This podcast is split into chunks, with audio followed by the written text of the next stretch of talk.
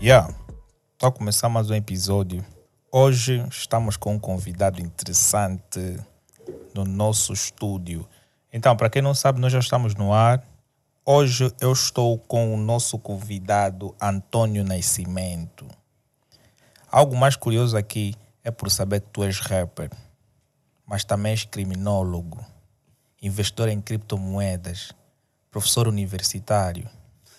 Tantos cargos assim por quê, mano? É, eu acho que é o curso natural que a vida me levou, né? Primeiro eu comecei a fazer música. A questão de ser professor é, tem muito a ver com é, o facto de estudar e depois ter bom aproveitamento e ter de certa forma uma inclinação para fazê-lo. Uh, criptomoeda foi, foi algo que também surgiu assim porque eu tenho muito interesse em, em tecnologia e também porque fiz informática no ensino médio. E, e é um pouco tudo. Acho que tem a ver mesmo com o curso natural das coisas. Pô, tipo, acho que vamos começar na coisa mais simples, pelo que eu acho, tipo, por que a paixão pela música? Isso no estilo, no hip hop? Música, na realidade a música já está há algum tempo uh, comigo, desde o meu pai. Não é? Ele desde sempre foi instrumentista, tocava piano e já cresci um pouco a ouvir uh, ritmos como blues, jazz, bossa nova. Então, depois, quando quis fazer aquilo, quando ganhei paixão para fazer aquilo, achei que a forma mais interessante que eu encontrei para exteriorizar o que sinto foi o rap. Ou seja, eu não consigo, ou quase difícil, encontrar um género musical que consegues transmitir muita informação em muito pouco tempo. Ou seja, podes dizer muita coisa em pouco tempo, que se calhar não é tão possível nos outros estilos musicais. Não, porque os rappers, não é? A, a maneira deles de, rimarem, não é? É mais rápida. Sim, sim, sim. Não é? Ou seja, consegues tirar mais palavras relação, se calhar, a outros estilos, não é? O Kuduro também. yeah. yeah, também realmente é possível. Mas para mim o que fez mais sentido na época era o rap. Depois também porque gostava de artistas que já exteriorizavam algumas ideias que eram muito diferentes daquilo que eu ouvia no meu meio, né? como Valete, como NGA, como Azagaia, como MCK e outros. Então aquilo fez-me encontrar um mecanismo também de exteriorizar aquilo que eu penso e daquilo que passo, do que sinto, a relação que eu tenho no meio e a minha própria percepção do mundo. Mas no rap, tipo, propriamente qual é o estilo que tu fazes? Uh, caracterizar assim, o rap já é o gênero de música, né?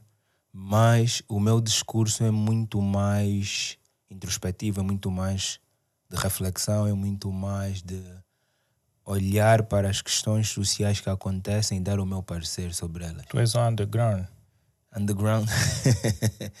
não, eu sou rapper, não me, não, não me colocaria nessa categoria de underground. Não, tipo, você fala de muitas hum. questões sociais, questões sociais estão envolvidas muitas coisas. Não, mas a, a, questão é que também aqueles, aqueles que são mainstream podem o fazer. Uh, eu acho que se calhar aqui eu, eu entendo a concepção do underground como alguém que se calhar de certa forma pode não ter tanta exposição como um artista e depois há outros que vão defender que é mais uma forma de estar. Não é? Por isso é que eu evito às vezes colocar rótulos e prefiro estar naquilo que faço o rap e o meu discurso é mais dirigido nessa perspectiva. Mas tipo, o que é que tu passas na tua música? Qual é a mensagem que tu queres passar para o público ouvinte? De forma geral é a minha percepção que eu tenho sobre o mundo e sobre o meio que me rodeia. Porque, por exemplo, se formos nisso, uh, nós temos aquelas pessoas que nós também rotulamos como undergrounds, mas tem muita exposição, né? Tens o MCK, tu tens o Valete, que o discurso é mais ou menos voltado para isso, mas, não, mas são pessoas popularmente conhecidas. Então, às vezes, uh, e eles, de certa forma, o Valete, utilizam mais um discurso de, de, de, estado de ser e não muito a questão de que sou isto porque falo aquilo. Ok. E, yeah, e é mais nessa perspectiva. Mas, tipo, tu nas tuas músicas falas de muita coisa. Yeah. Podes falar de saneamento básico. E yeah, festa, falo de festa, música, miúdas. Uh, situações sociais. Tipo, é, é bem difícil ver um, um cara que faz underground a falar de mulheres, mano. Mas hip hop também é festa. Não, hip hop é festa, tipo, mas aí já tá, tá, tá mais para o rap comercial, um trap, estás a ver? Tipo, nós aqui em Angola vimos mais o underground como alguém que, tipo, chama mais de revu. Yeah. Mas eu acho que são coisas diferentes, porque toda a gente pode ser revolucionário. E a questão da, da revolução, até se nós trouxemos um sinônimo, é mudança. Sim. não é? Às vezes, quando tu tens uma postura que não é muito boa social e passas a agir de forma diferente, é uma revolução. Mas o under tem essa tendência, é mais para essa vertente. Sim, porque a própria gênese do rap nasce na, na concepção de, dos problemas sociais que existiam nos Estados Unidos na Ok. época. Então associa-se muito os primórdios do rap com essa questão da, da consciência. Ok. Mas claro, eh, depois também como a música ganha vários contornos, então vai sempre acrescendo coisas que depois do ponto de vista das pessoas podem ser boas ou mais, não é? Mesmo no trap, eh, que surgiu especificamente em Atlanta, também há, há muita mensagem que é passada na trap music que é muito boa. Que é problema de gangs, eh, próprio problema entre a relação tipo da comunidade negra, etc. Então acho que tem muito a ver. O que eu tento fugir é os rótulos e tento sempre levar em conta aquilo que é o discurso da pessoa.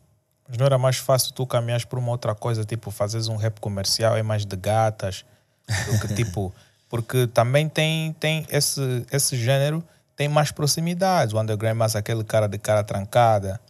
O rap. E yeah, depois as pessoas foram colocando eh, estigmas à coisa. Foram, né? Por exemplo, que em Angola havia de que se fores rapper e tens um discurso mais X, não podes fazer, por exemplo, não podes dançar kizomba, não podes andar com tênis limpo. né? Não, mas pô, e essa parte é bem curiosa, estás a ver? Tipo, essa coisa de andar com tênis limpo depende do ponto de vista de cada um, mas pô, o, o que se vê mais ou menos aqui é que o- o- os caras que fazem underground são mais ou menos aqueles que. Yeah, que não querem saber de muita coisa, estás a ver? Ah, Mas acho que isso já tem a ver com tem a ver com a própria pessoa. Eu acho que é importante no final do dia no rap é certificar que estás a fazer aquilo bem. E fazer aquilo bem não é se calhar ter um discurso, por exemplo, como eu tenho, não é? Mas é, é teres no final do dia uma boa produção musical, é, ter, é no final do dia um som que é agradável às pessoas e que as pessoas sintam-se bem e gostam de ouvir. Mas, claro, também tem que ter a responsabilidade sobre aquilo que se diz, né?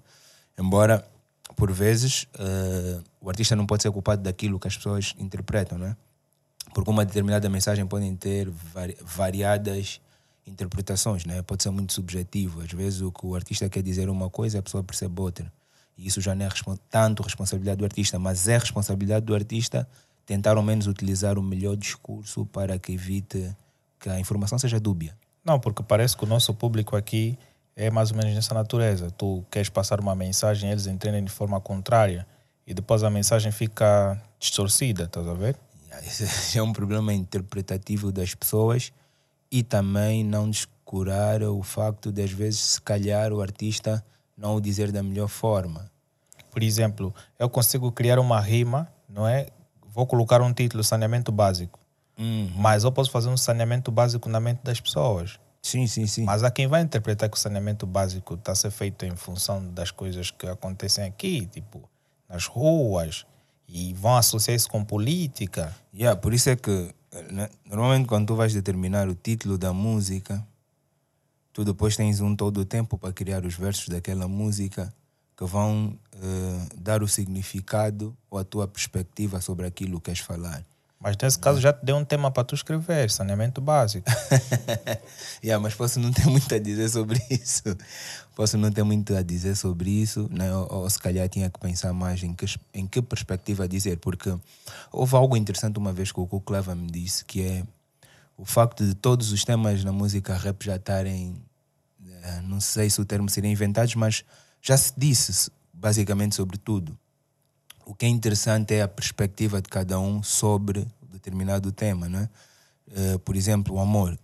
Eu posso falar de amor de uma perspectiva completamente diferente de todas aquelas outras que já foram ditas, mas o tema já é comum, não é? já é Ok. recorrente as pessoas falarem sobre isso. E é isso que traz a beleza na música, a subjetividade do discurso do próprio artista. E tu achas que esse mercado de, de, de under né, é, é, é tipo, é, é soft Não é porque parece que muitos que fazem esse estilo ao longo do tempo acabam tipo migrando por uma outra cena. Estás a ver? Yeah. Também não é mal de todo, porque o artista tem que ser, tem que ter essa capacidade de se adaptar ao próprio contexto em que está. E a música evolui de certa forma. Uh, a sonoridade evolui, a forma de se pensar sobre a música também evolui, a composição toda harmônica também. Então, o artista pode continuar a ter a sua identidade, mas indo mudando em função daquilo que é a própria evolução musical.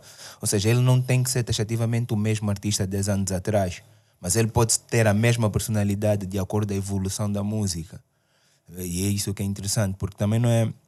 Não acho que, não acho que seja muito bom artista que por muito tempo uh, não se nota que adaptou-se ao contexto e isso não é mudar a personalidade ou o caráter dele ou a visão dele sobre determinados temas ou o discurso, né? mas tem a ver com a própria composição toda harmônica da música.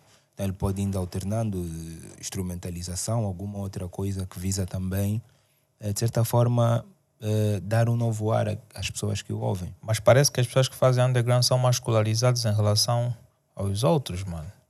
Eu noto isso. são mais escolarizados? Yeah. Eu, eu, eu, se calhar não colocaria as coisas assim dessa forma. O que eu colocaria, se calhar, ou, ou se calhar nós temos essa percepção em função do discurso, mas a, a pergunta é: será que já falamos com os outros que têm um discurso um pouco diferente para nós sabermos qual é a percepção que eles têm. Não, porque... qual é o nível. Porque, por exemplo, se nós levamos aqui Angola para a nova escola, para aqueles artistas ou grupos que são mais populares, que não têm tanto um discurso como se calhar esse que nós estamos a falar sobre uh, mais consciência, mais ativismo, uh, mas eles também são bem escolarizados têm, e se calhar são, de, são aqueles que estudaram nas melhores escolas. Né? Yeah, e as letras deles refletem isso. Yeah. ah, tu consegues ver porque há quem estudou nas melhores universidades, uau, mas a mente não estava na melhor universidade. Yeah, o corpo sim. yeah. yeah, mas uh, o que eu quero dizer é que ainda assim, mesmo ele falando de outras coisas, como é comum nós criticamos, falam de carros, miúdas e etc. São pessoas que, algumas delas, e por conhecer, são pessoas que quando conversas dizem coisas interessantes que não tem nada a ver com a manifestação musical Sim, que ele alguns, faz. Yeah. Alguns. Então, eu acho que. Isso aí. Eu não colocaria varia. o facto de, se calhar, olhamos para as pessoas mais escolarizadas como aquela que tem um discurso mais. mais consciente. Não, falo isso dessa forma porque, porque parece que as pessoas que fazem underground, mano, leem bastante. É mais frequente ver uma pessoa que faz underground pesquisar mais em relação a uma pessoa que faz um rap comercial. Eles podem ter conhecimentos diferenciados mas underground vai para pontos muito mais profundos, ok? Porque eles pegam em coisas sociais, uhum. né? E, e, eu a fazer o rap comercial vou pegar também coisas sociais, mas coisas que são muito fúteis. Por exemplo, eu para falar de, de mulheres, estás uhum. a ver? São coisas que acontecem muito da noite para o dia, estás a ver? Yeah. E vai ser muito difícil alguém que faz underground escrever tipo sobre mulheres. Se ele escrever sobre mulheres, vai dizer tipo são batalhadoras, são lutadoras, são guerreiras e não sei o quê. Mas agora, ele não vai dizer, tipo, no underground, eu estava naquela festa, fui com essa rapariga, com aquela. não vai dizer isso. Nunca ouvi uma música de um under a dizer isso. Não, acho que depende.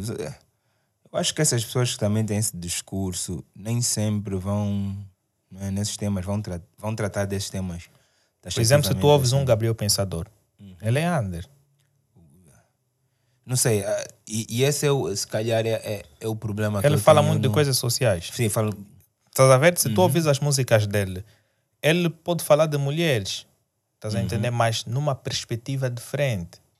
Mas tu ouvis, por exemplo, se tu fores eh, nos artistas que também têm esse discurso mais consciente, mais, mais, mais de ativismo, também tratam, chamam as mulheres determinados nomes, né?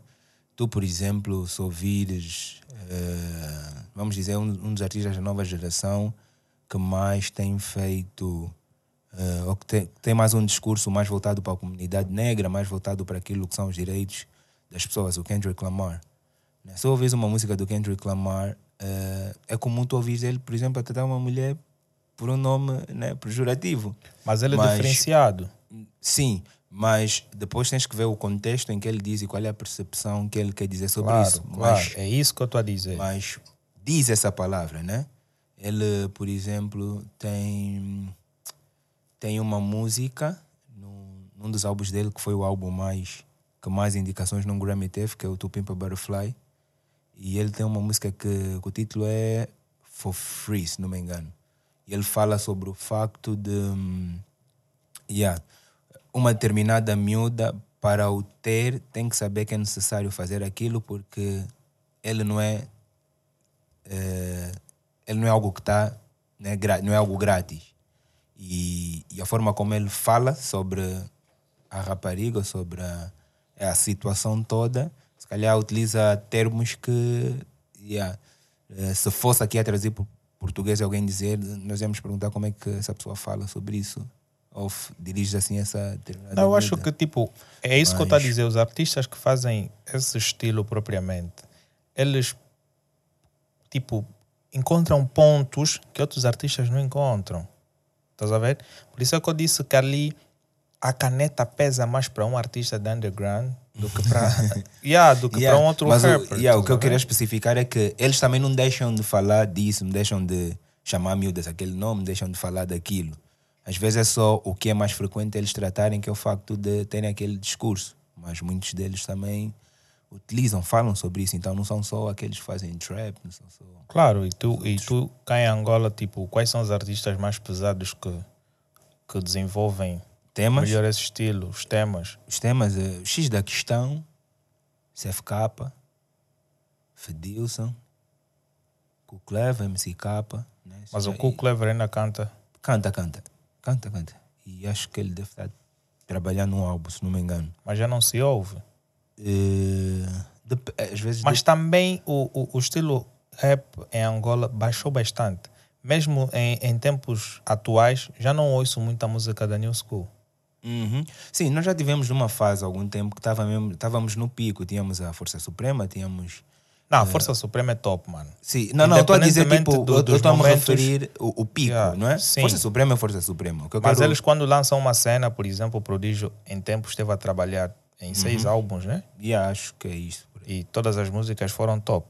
Mas, tipo, yeah, a Força Suprema é uma caixa de surpresas. Quando vai fazer uma cena, vem mesmo para tocar. Uhum. Mas eu digo, tipo algo não extraditável, tipo, que não sai da Angola.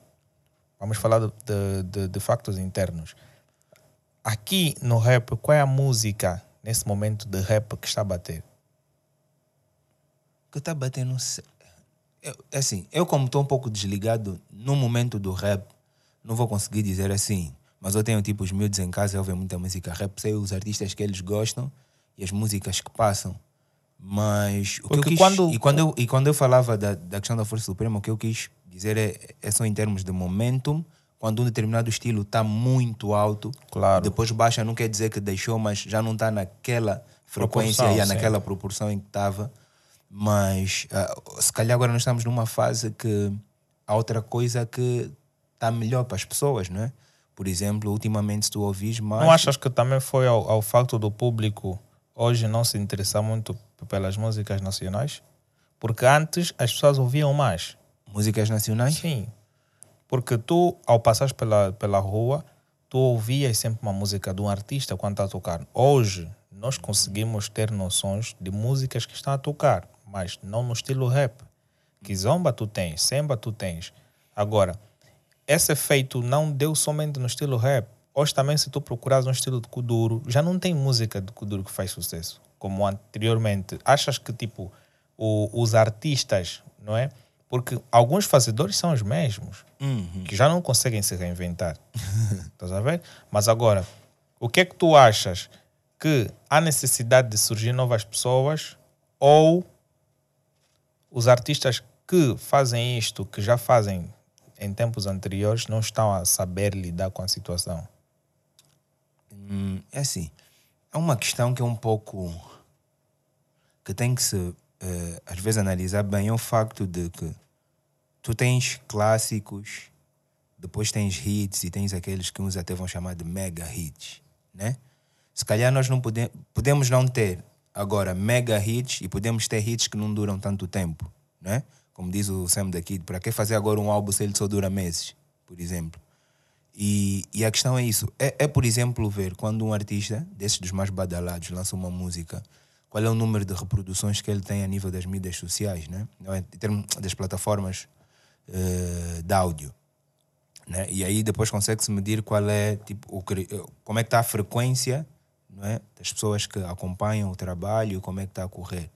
Mas esses artistas podem ser consistentes, lançarem constantemente e terem boas reproduções, mas não estarem a tirar os mega hits, que, que é aqueles que nós vemos que durante o tempo serão as músicas que sempre vão uh, estar a tocar nas festas. E como agora o consumo é muito imediatista e as pessoas e hoje por causa da internet as pessoas querem sempre mais novos conteúdos mais rápido, já não temos aquel, aquelas músicas que por muito tempo duram. É? E, e, isso também, de certa forma, influencia alguns artistas que olham para essa questão de trabalhar com o público. Então, por vezes não é como nós que vamos fazer música porque queremos exteriorizar aquilo que nós sentimos, mas ele todo trabalha porque ele quer jogar com o momento em que está, o tipo de música tem que fazer e o próprio consumo que essas pessoas terão.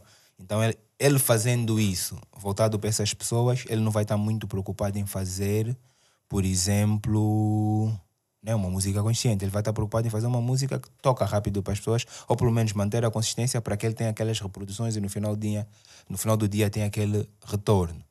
Agora, quanto aos mega hits, são coisas que são muito espontâneas. Às vezes o teu mega hit é aquilo que tu menos contava que seria. E hoje, como as pessoas consomem muito mais rápido e se desfazem muito mais rápido da informação, não é? Quase que esses super hits, esses super hits demoram muito, ou quase que já não tem aquele período bem grande, né? Por exemplo, tu, tem, tu tens, tinhas algum tempo, é, uma música que saiu do, do, do projeto Black Spigo, né? que teve um verso que estava a tocar toda hora, todo o sítio. Mas tu vês que se calhar isso não tem três ou quatro meses e já não é tão badalado como o momento em que saiu. Mas não achas Se calhar que... fosse numa, numa época um pouquinho mais diferente, né? Duraria mais. Não achas que esse efeito tem a ver com, com os eventos, não é? Com, com a participação de artistas diversas atividades, porque isto também aumenta, não é, o tempo de duração de uma música. Porque vamos lá ver. Hoje em dia existem mais festivais em que mais artistas de samba de kizomba participam. São poucos de rap. Isso diminui o fluxo. E os caras que vão cantar o rap são aqueles caras que vão fazer músicas que já fizeram há seis anos, que eu já estou aborrecido uhum. de ouvir. Estás a ver? Yeah. Então, eu quero uma novidade. Mas como é que eu vou trazer uma novidade se não existe aposta? Estás a ver? Uhum. Eu vou gastar tanto cash e depois não tem aposta para me divulgar as minhas músicas. Quer dizer, os meios hoje que existem para divulgar uma música rap é difícil, até porque muitos dos produtores hoje preferem produzir músicas que dão mais dinheiro no momento atual uhum. em relação ao estilo. Então isso também de certa forma prejudica. Então, no meu ponto de vista, se aumentar o investimento na produção de artistas desse estilo, poderá aumentar bastante o número de sucessos, porque há artistas que têm sucessos guardados que não, não conseguem uma maior yeah. divulgação Mas por causa que disso. Os artistas que não, de, eh, que não, não, que não dependam do, das pessoas que organizam eventos, porque epá, o artista tem que ter a capacidade ou conseguir, não é? Eh, ter uma máquina por trás que faça e depois está no acesso às produtoras. E tu yeah, sabes yeah. que aqui em Angola as produtoras só se manifestam quando avançar, tu já porque tens. Porque a realidade é, as pessoas que organizam eventos têm um objetivo. E o objetivo delas é arrecadar capital, certificar que aquilo que eles claro. gastaram querem arrecadar aquele capital. E ele vai colocar artistas que para eles acha que para o público uh, faz sentido em termos claro, de aderência. Claro. Então, uh, não colocaria muito na questão do, das pessoas que produzem os eventos, mas nós, não sei como temos que ter a capacidade do artista cá de, de criar toda, ou conseguir, né? se tiver já muito mais fácil, se tiver numa produtora, uma estrutura que permita fazer ele traçar o seu próprio caminho, ter o seu próprio. Por exemplo, é muito difícil. Nós aqui temos os reais conceitos de, de turnê. As nossas turnês mais aqui são tipo, vais cantar em várias festas em Luanda, depois vais sair um pouco pelas províncias, Mas tu, não sei se consegues me dizer um, um show cá que tu tens um artista de cartaz que pode fazer o concerto todo sem artistas convidados. Aqui não, não conheço nenhum artista angolano com capacidade de fazer isso. Mas tu encontras fora do país muitos artistas que fazem uma turnê mundial que um é outro show, se for, por exemplo, para lançar um novo artista, pode ir com aquele artista. Né? Mas o que eu quero pegar é, vais encontrar, por exemplo, muitos artistas fora que podem fazer uma turnê mundial sem não é, vários artistas de cartaz. Mas agora, a que é que se deve isso? Exatamente, e é aí que eu queria chegar nisso. Então, por que que se, por exemplo, for eu a, a fazer um show sozinho, vou ter baixa aderência e tenho que colocar todo um leque de pessoas para que tenha mais aderência. Aí também tu tens um nome grande. é? Então, isso é para, de certa forma, uh, mas não estou a dizer que cá não tem. Tem sim artistas que podem fazer um concerto todo, né? sozinho e a casa está cheia. Mas o que eu quero dizer é, é, é às vezes a falsa ideia da popularidade do artista, não é? E depois também cá nós especificamente a questão do próprio público que tem ou que consome a própria música, né? Nós às vezes uh, não temos aquele, nós temos muito aquelas pessoas que ouvem a nossa música porque é aquilo que é tendência e não porque é o artista que acompanha. Então, às vezes, o artista precisa medir quem são as pessoas que realmente o acompanham, né? Porque tu podes ter mil likes numa, numa publicação, mas não são as mil pessoas que vão claro. para o teu show. E isso, se, se, as pessoas começarem a medir a popularidade, né? vão começar a ter certeza vão, vão, do número de público que tem. Que tem e o que é que faz sentido, porque é que eles não vão, porque é que fazem, yeah. se calhar vão mudar yeah. as estratégias. Porque é mais fácil dar um like na, na, na foto do que do deixar. Que, então, yeah. para ti que estás a ver pelo Spotify, YouTube, Amazon Music, deixa o teu like, subscreva o canal. E para ti que estás a ver pelo YouTube, não esqueça de assinar o sininho e assim vais poder receber as nossas notificações. Eu acho que a conversa está boa. Os caras aí estão bem sérios. Hoje é daquelas conversas yeah. que não vai ter risos. yeah, porque cá em Angola, eu digo isso porque eu nunca vi cá um festival de hip hop. Estás a ver? Em que fazem todas as províncias, estás a ver? Festa hip hop. Sou mesmo do hip hop. Estás a ver? Porque, tipo, já houve festivais de Kuduro. Não sei se já houve festivais de samba. Porque até nos festivais que são organizados, não passa de cinco artistas que vão fazer rap. Estás a ver? Então, há mais artistas a fazerem kizomba, não é? em relação a pessoas que vão fazer samba ou rap naquele festival, estás a ver? E também depois fica difícil um rapper dançar tarraxinha. yeah, isso é já um estigma. Mas aí tem a ver com, a, com, com as pessoas que estão encarregues de fazer a própria seleção, a própria seleção de artistas. Porque há quem pensa que um rapper não dança, mano. Uh, yeah, era um, mas um rapper, não. um rapper é uma pessoa. Assim, tu quando vais à festa danças samba. Olha, eu, eu por acaso tenho o azar de não saber dançar. Que é mas, que... mas uma questão também bem simples. Tipo, como é que fica um rapper dançar que zomba? Mas é... Mas não dança por essa pessoa. tipo, o, o, não, isso é, já um, diferente. Não, é já um estigma que criaram e depois yeah. quando fica assim por muito tempo fica estranho. Fica bem estranho. fica estranho. Yeah, yeah. Mas não, uma pessoa. E hoje, e hoje eu sinto bué por não, por não saber dançar. Yeah, sinto bem por não saber dançar. É algo que eu também já quero, quero aprender. Não é? Mas não tem nada a ver com o que a pessoa faz, né? E yeah, em si, em tudo, não só sendo rapper, sendo qualquer coisa, né? É como se dissesse também que se, por exemplo, sou um professor universitário, tinha que ser alguém mais sério e não, não podia ser alguém que yeah, eu não vais ver um professor universitário numa festa a fazer não sei o quê porque faz aquilo e aquilo é criminólogo, etc tem muito a ver, embora depois também a sociedade tenha algumas coisas que, organiza, que, que te obriga a ter uma determinada postura, mas no final do dia são pessoas e as pessoas têm que ser pessoas. Então uma pessoa é feliz, tem que dançar, tem que. Yeah, fazer mas isso. Falávamos aí das referências. Eu quero que tu me das um top 5, não é? De cinco artistas top do estilo rap. Só rap. Porque Se eu, tu quiseres, eu, eu yeah, vamos lá ver. Tipo, yeah, Diz os artistas que tu mais admiras cá na nossa praça musical. Sim, porque depois eu fui. Eu comecei a perceber uma coisa durante os anos que eh, há outros artistas fora do rap, né, porque eu estava muito na caixa do rap, angolanos que de outros estilos que chegam a ser muito mais profundos em termos do discurso que têm e da ideia que eles têm sobre tudo. Né? Então, se fosse a fazer um top 5, se fosse tipo, geral, né? andar por todos os géneros, eh, eu colocaria Rui Mingas. Não, Colocaria, este é clássico.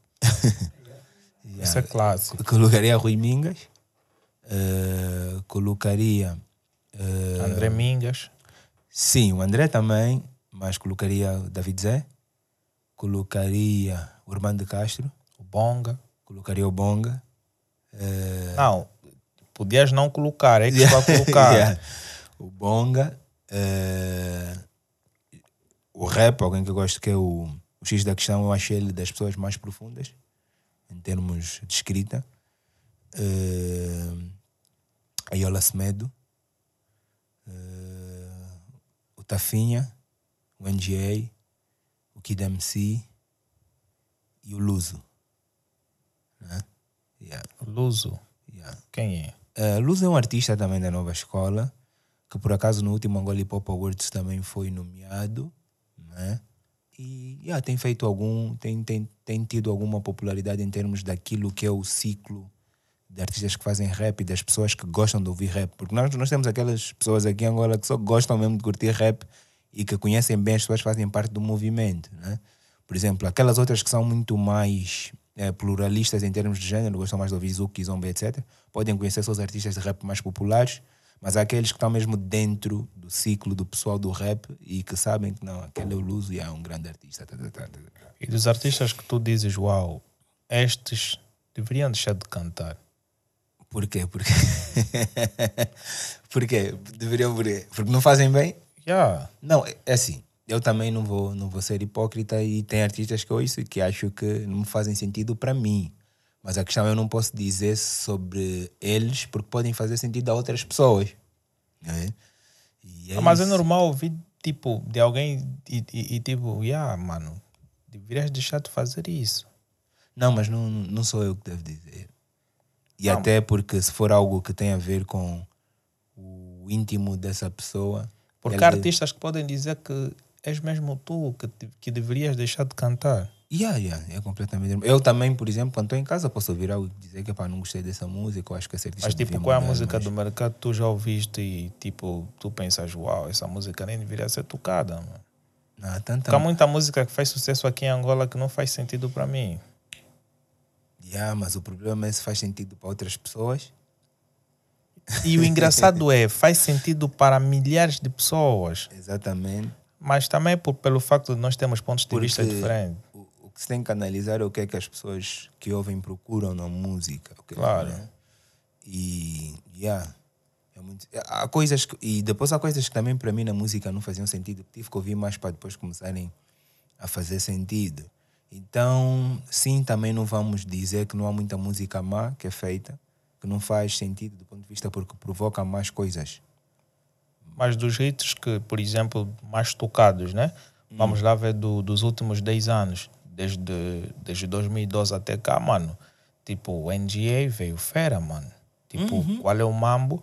É, tipo, é um som que toca até agora. Sim, Na é minha casa. Clássico. Yeah, toca. Agora, nas outras casas não sei, mas tipo, para mim é um sucesso até hoje. Yeah, e há pessoas que se colocares o qual é o mão para elas não faz sentido nenhum. Estás a ver? e depois tem.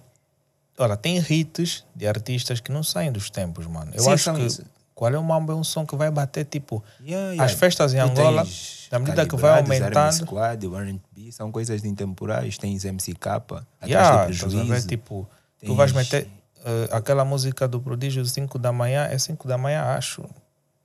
Tem uma música, tipo, às 5 eu já sou solteiro ou qualquer coisa Ah, ok, assim. ok. Yeah, yeah. A Depois das 5 eu sou solteiro. Depois das 5, estás a Yeah. ver? É uma música que toca, mano. Uhum. Estás a ver? São músicas para tocar em todos os tempos. Yeah. E eu acho que eles têm uma capacidade muito inteligente de fazer essa cena, porque na medida que os eventos em Angola vão aumentando, isso às noites, né? A, a drena, e eles fazem uma cena dessa natureza, então a música vai tocar mesmo daqui a 50 anos. Yeah, tá e, e- e- por exemplo, nessa música em, em questão pode ser algo que faz sentido, por exemplo, para essas pessoas que são mais festivas e para outras que se, calhar são mais melancólicas ou alguma outra coisa Yeah. não, não, fazer sentido, né?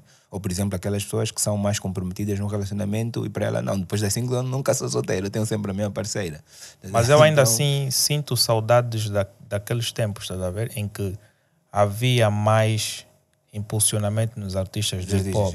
Porque hoje parece que a nova escola invadiu o mercado na sua totalidade, o que é normal. Porque a nova escola agora tem ferramentas das quais os, os, os antigos Claro, não tinham. claro, é normal, mas também gostaria que os, que os nossos cotas se reinventassem, estás a ver? E pegassem essas ferramentas novas e poderiam usar também, porque hoje não se vê um, um, um old school a juntar-se com um cara da new school. Não, tem, tu tens aí, por exemplo, uh, Killa Hill a fazer participações com Paulo Elson. Não, esse- esses aí- cotas têm um pensamento diferente, estás a ver? Yeah, tens aí Mas eu vejo muitos caras de old school que parece que tipo fazer músicas ou parcerias com pessoas da nova escola é tipo baixar-se, estás a ver? Mas eu acho que esses cotas têm uma visão diferente. Estás a ver? Eles têm visão diferente. Yeah. É aproveitar o momento. Tu sabes fazer uma cena, eu sei fazer a minha cena, vamos nos juntar, vamos dar uma cena fixe pro pessoal. Estás a ver? Mas há, há quem continua a ficar na rocha, embora que poderia fazer uma coisa diferente com o pessoal da nova geração. E o da nova geração também não tem respeito da, da antiga geração. ver?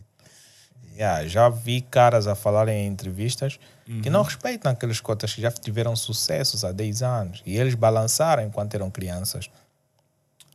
E hoje tu vês a, a capacidade de ingratidão dessa pessoa de dizer: Uau, esse cota cantava mal, eu canto melhor. Yeah, cantas melhor hoje, porque tu vês que a música dele já não faz sentido hoje, mas antes fez. Estás a ver? Yeah. Mas, poxa, do rapper para criminólogo, mano, é, é, é tipo. E eu agora consigo entender esse, esse fio desse pensamento, sendo under, não é? Uma parte mais detalhada, cujas letras são mais profundas, para ser criminólogo, mano. Tipo, qual é o papel de um criminólogo em Angola?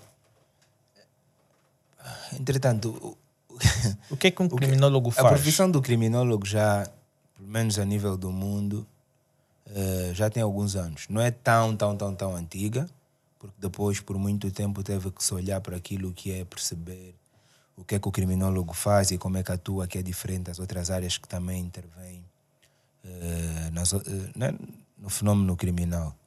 Mas, bem resumidamente, o criminólogo é, é alguém que olha para a sociedade e procura entender porque é que os indivíduos desviam primeiro. Porque é que nós temos comportamentos que são contrários àquilo que se espera do indivíduo na sociedade. E uma vez perceber porque é que depois aquilo pode evoluir para um comportamento criminoso. Então o que é que faz o criminólogo? Ele olha para o facto, o crime, e depois porque é que aquilo também acontece massivamente, que é o fenômeno criminal. Então não vai olhar só para a pessoa do criminoso, nem para o crime, mas vai olhar para o próprio fenômeno, vai olhar para a pessoa que sofre né, em função desse facto que é o crime, e vai olhar também, no caso a vítima, e vai olhar também para os, me- os mecanismos de controle social que são postos na sociedade, são os melhores, não são. Reunido toda essa informação, ele se e vai contrastar e procurar as melhores hipóteses para respondê-las. E uma vez obtendo essas respostas, ela consegue pegar nesse todo o discurso e dar aos órgãos que têm que fazer ou que têm que implementar a segurança pública, as políticas criminais, etc, etc. Então, o criminólogo é como se fosse mais um. É, ou melhor, é como se fosse um sociólogo do crime. Ele estuda o crime sob a perspectiva de fenômeno social. E, por, e como o crime cria uma incidência aflitiva nas pessoas, então ele procura responder aquilo e com essa informação dar às pessoas que devem manter a ordem e segurança das pessoas e das próprias instituições. Tipo, mas para a nossa sociedade, o que é que isso agrega? Para a nossa sociedade é muito mais urgente agora porque nós temos um índice de criminalidade muito alto e Angola, infelizmente, nós ainda não começamos a perceber o porquê que as pessoas comece- cometem crimes. E eu digo isso porque a percepção do porquê que o indivíduo comete crimes não se pode só ficar naquele discurso que se diz que não, ele já tem tendências a fazer isso, ou ele é assim. ou não, é só pobreza porque não tem emprego. Claro, tem um princípio. São as coisas que mais dizem. E há outras, claro, não estou a dizer que fatores sociais não influenciam a prática dos crimes, mas nós aqui ainda temos um discurso muito uh, pobre em termos de explicar, do ponto de vista cognitivo, do ponto de vista biológico, o porquê. E nem todo o crime que acontece cá é por fatores sociais. Infelizmente, nós podemos atribuir concepções diferentes das reais que fazem o indivíduo cometer crimes. É que também estudar o comportamento normal de uma pessoa é difícil. É muito difícil. Estás a ver? Alguém vive contigo 50 anos, manter uma boa relação, da noite para o dia pega numa faca e coloca em ti e tu perguntas, uau, por que que isso aconteceu? E depois vem a, a verdadeira questão no final, será que eu já tinha tendência de fazer isso? Eu acho que sim. Depende. A questão de, de, explicar um comportamento criminoso. Porque o facto de tu pensares que eu posso te tirar a vida hoje. Eu já devo ter esse princípio desde pequeno. Eu já carrego aquilo. A diferença é que antes eu evitava muito, porque não me apegava naquele sentimento na sua totalidade. E no momento em que veio à tona, yeah, ele fez aquele crime, estás a ver? Porque, tipo, há situações em que tu vês uau, este jovem era, era muito bom com as pessoas e depois cometeu um crime horrível. Ele já tinha essa tendência, no meu ponto de vista. Ele já tinha essa tendência, só que não demonstrava esse sentimento. Não, uh, Estava oculto.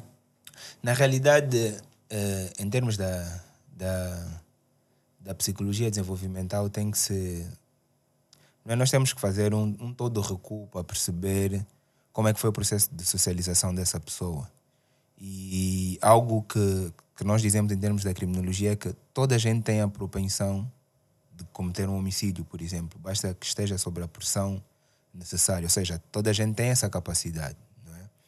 Só que agora, o que motiva essa capacidade é que precisa ser bem analisado e saber, desde esse processo de socialização, o que aconteceu em termos familiares, no meio, como é que ele se apresenta psicologicamente, etc, etc.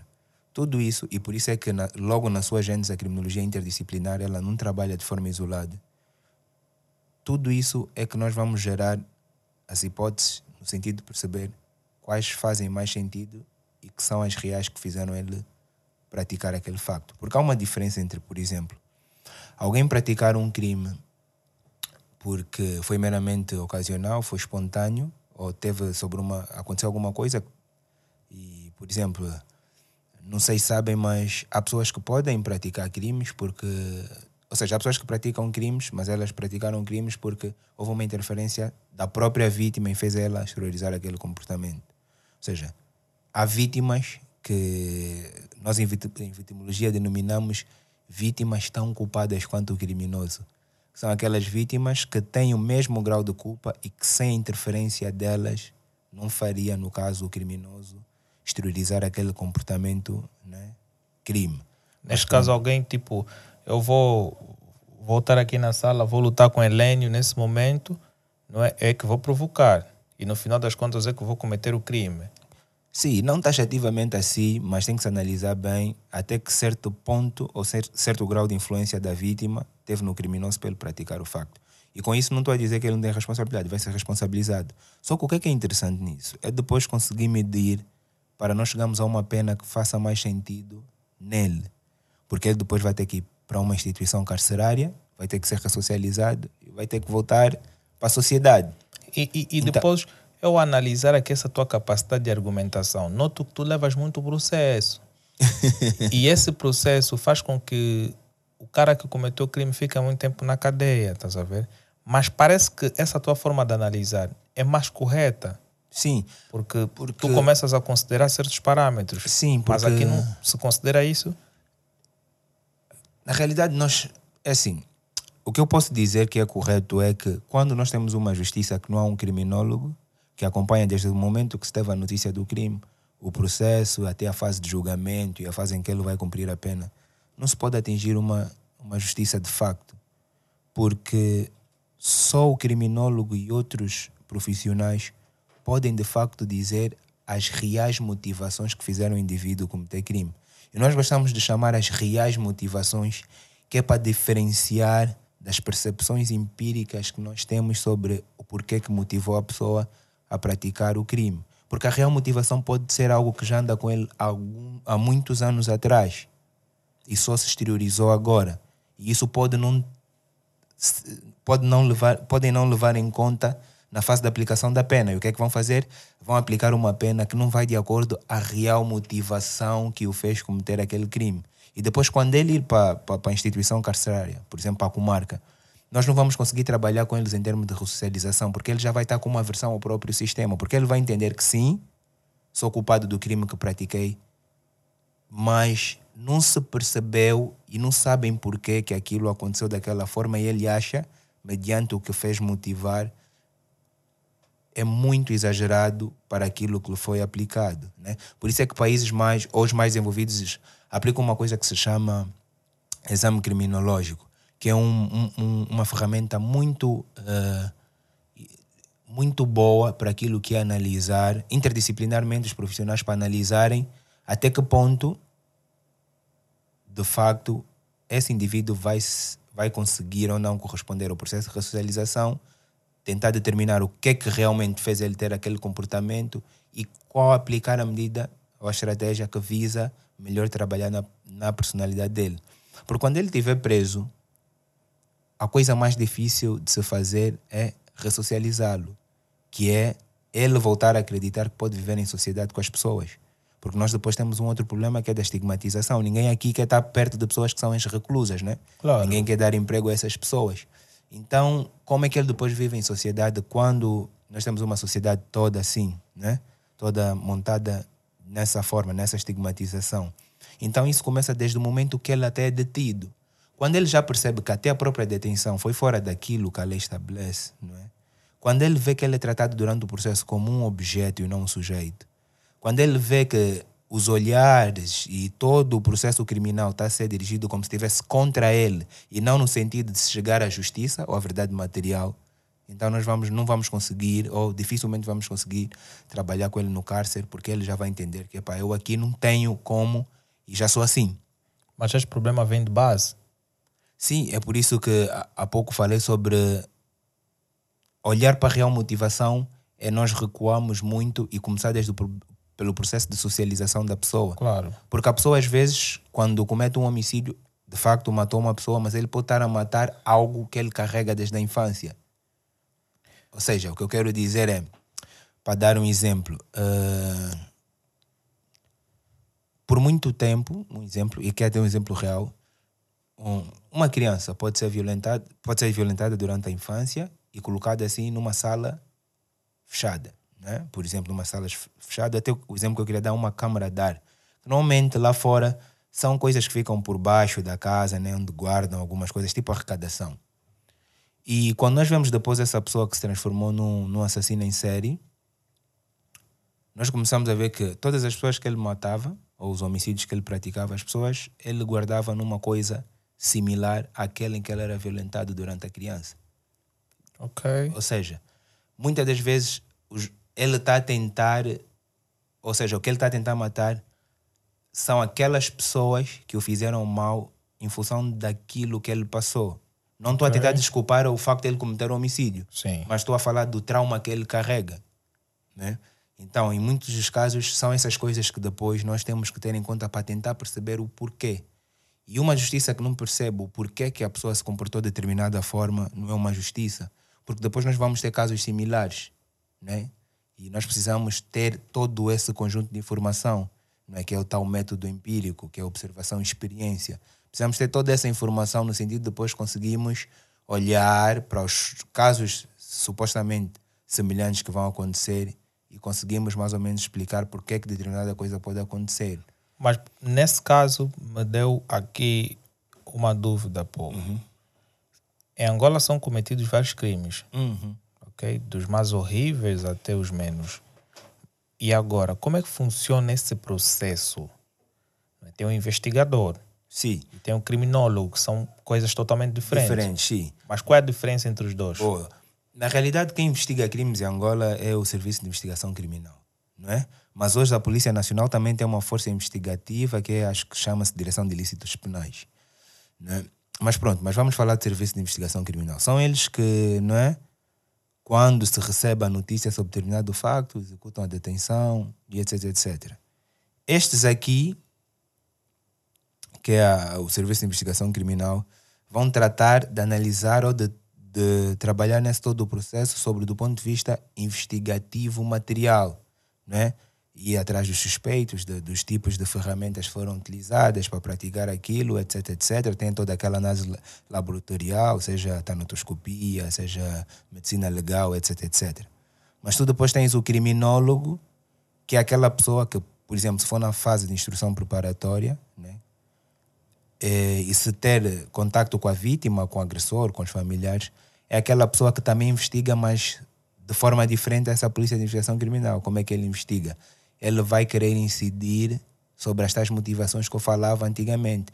E isso não é só com a pessoa que cometeu e não é só com a vítima. É com o conjunto de todas aquelas pessoas que formaram um processo de desenvolvimento do tanto do criminoso e como da vítima. Porque também nós temos que saber qual é o grau de interferência na vítima do ato, porque o criminoso não pratica só o crime porque eh, praticou. Ele também olha em determinadas coisas na vítima que que ele acha que na sua percepção pode facilitar ou dificultar a prática do crime. Exemplo, normalmente quando nós somos assaltados na via pública, nas, no, né, nas pessoas que estão em motos, ele normalmente quase que sempre acontece antes dele assaltar, dele assaltar, ele pode fazer uma coisa que é passar por ti, depois voltar.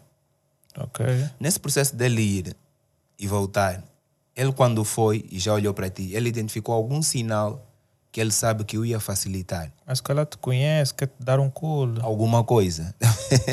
Alguma coisa. Alguma coisa que ele identificou que facilita, que nós chamamos isso de periculosidade vitimal. Ou seja, nós, enquanto pessoas, não sabemos, às vezes estamos a andar de formas ou estamos a transportar sinais que as outras pessoas indicam que claro. podemos, pode facilitar uma determinada ação.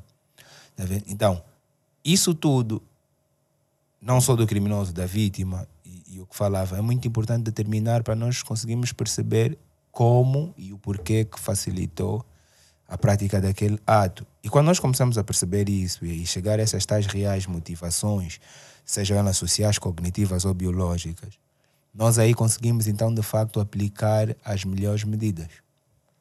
Mas agora, algo curioso para mim é qual é o papel do investigador? O investigador é aquela pessoa que que sai para dar uma solução a um caso.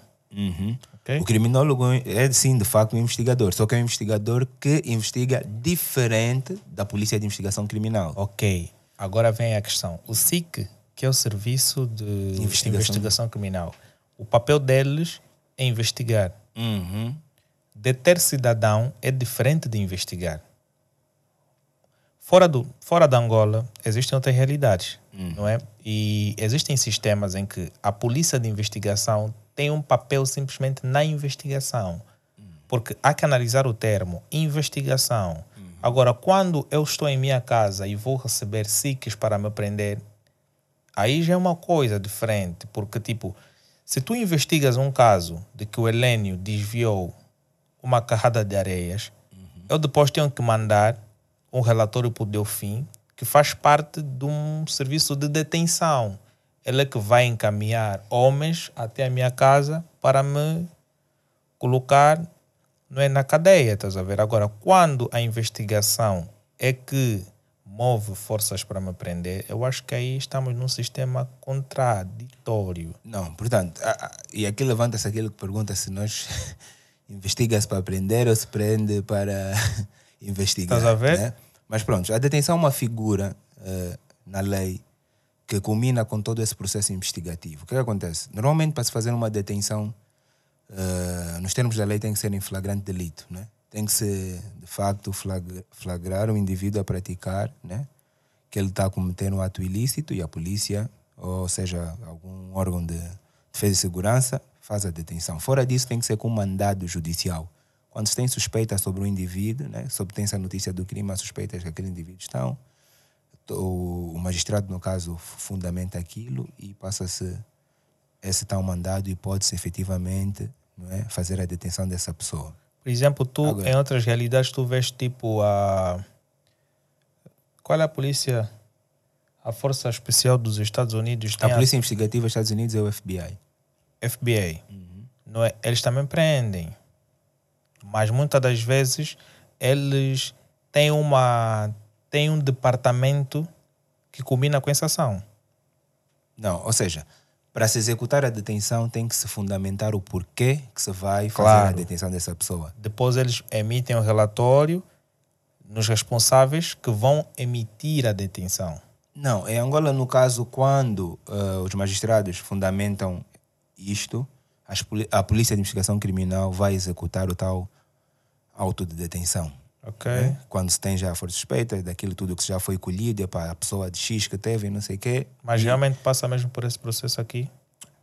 Sim, passa por esse processo, ma- mas também há casos que podem acontecer de forma contrária. Mas, regra geral, é o que acontece, tem acontecido.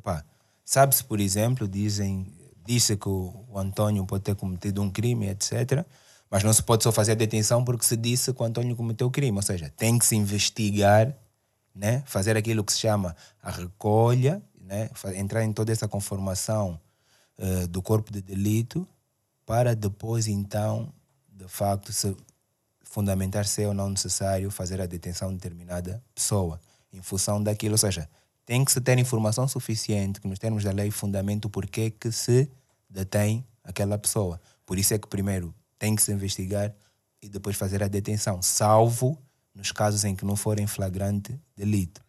Ok, então, pessoal, olha, é uma coisa bem interessante aqui. Então, se vocês querem continuar a ver conteúdos dessa natureza, vocês têm de deixar o vosso like. Deixem o vosso like e deem beijinhos para vossas namoradas. e ah, esse processo, por vezes, me deixa dúvidas, estás a ver? Eu sempre tive essa dúvida. Eu sempre achei que alguém que investiga não seria a pessoa mais acentuada para, tipo, para me prender, estás a ver? Mas, pô, eh, qual é a segurança que as pessoas que atuam nessa área têm cá em Angola? Porque se tu és criminólogo, tu desenvolves políticas, não é? Com base ao aspecto de certos indivíduos na sociedade. Mas qual é o grau de segurança que uma pessoa dessa natureza tem cá? Na realidade, o, o, o que o criminólogo faz é reunir a informação para que se crie uma melhor política criminal. Ok. É? Porque depois, no final do dia, não é ele que implementa. Né? Sim. É, fica sobre a alçada do próprio Estado, é que tem que aplicar essas políticas. Só que para aplicar essa política criminal precisa ter informação daquelas pessoas as quais têm a competência para fazê-lo. No caso, eh, a política criminal, a ciência que ela mais recebe subsídios para ter informação que seja eh, mais fidedigna em termos de segurança é mesmo a criminologia. Ou seja, é o criminólogo que faz toda uma tarefa de recolha de informação e percepção do porquê que o crime acontece daquela forma e depois dá essa informação àquelas pessoas que devem aplicar a política criminal. Mas quantas aos crimes, por exemplo, de, de estupro? Hum. Idosos a, a cometerem estupro em crianças, mano. Eu acho que isso é horrível.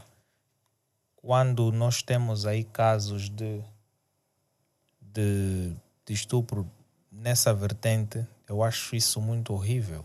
E, e as políticas devem ser mais drásticas para pessoas que cometem esse tipo de crime. Yeah. E por isso é que eu falava. Então, para se aplicar, por exemplo, nesse caso, para se aplicar uma política que faça sentido, o que é que tem que se fazer? Tem que se perceber por que, que essa pessoa não é, violentou essa criança. E aí eu estava a te dizer que há pessoas que carregam coisas desde pequeno, que até hoje Sim, por exemplo, nós não sabemos, se, por exemplo, se, se, ele, tem, se, ele, se, ele tem uma, se ele é pedófilo, né? por, por exemplo. Não sabemos. E é importante dizer que a questão da, da pedofilia eh, não é o crime. Ou seja, não achas que o excesso de, de filmes eróticos também leva a essa tendência? podem despertar outros, outras perturbações no comportamento sexual. Podem, O sim. pessoal está a perceber Principal, isso? principalmente quando são filmes eróticos em que a prática sexual não é aquela tida como normal pela psicologia. Estás a ver? né? Ele vê todos os dias o filme e depois vai abastecer aonde? Yeah. Pode sim, mas também não vamos dizer que taxativamente por assistirem filmes é? de adultos podem. Não, mas sim. há aí coisas que podem sim depois criar algumas de- disrupções em termos cognitivos e a pessoa querer começar a tentar coisas que não são normais. Claro. Pode acontecer.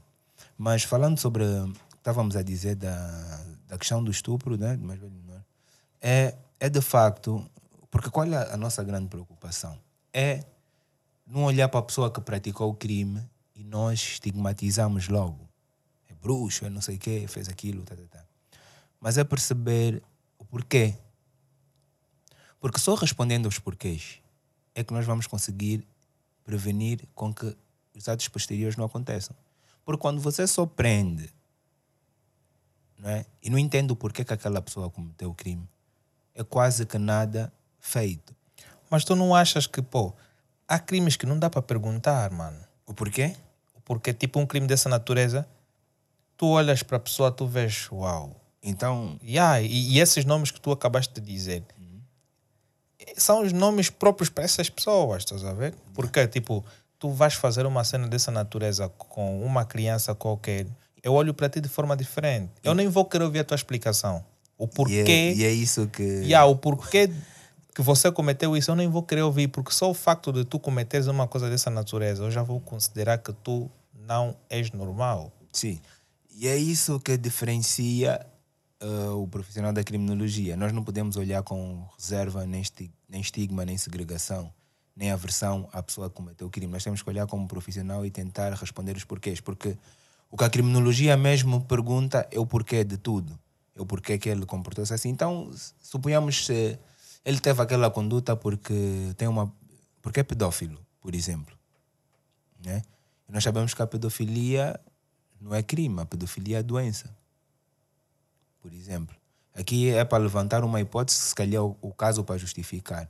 Então nós conseguimos ver o quê? Nós estamos a conseguir determinar que há um indivíduo que tem um transtorno no comportamento sexual que faz com que ele só se sinta excitado por menores geralmente pré-pubres, né? que ainda não chegaram à fase da, da puberdade, geralmente 12 anos para baixo.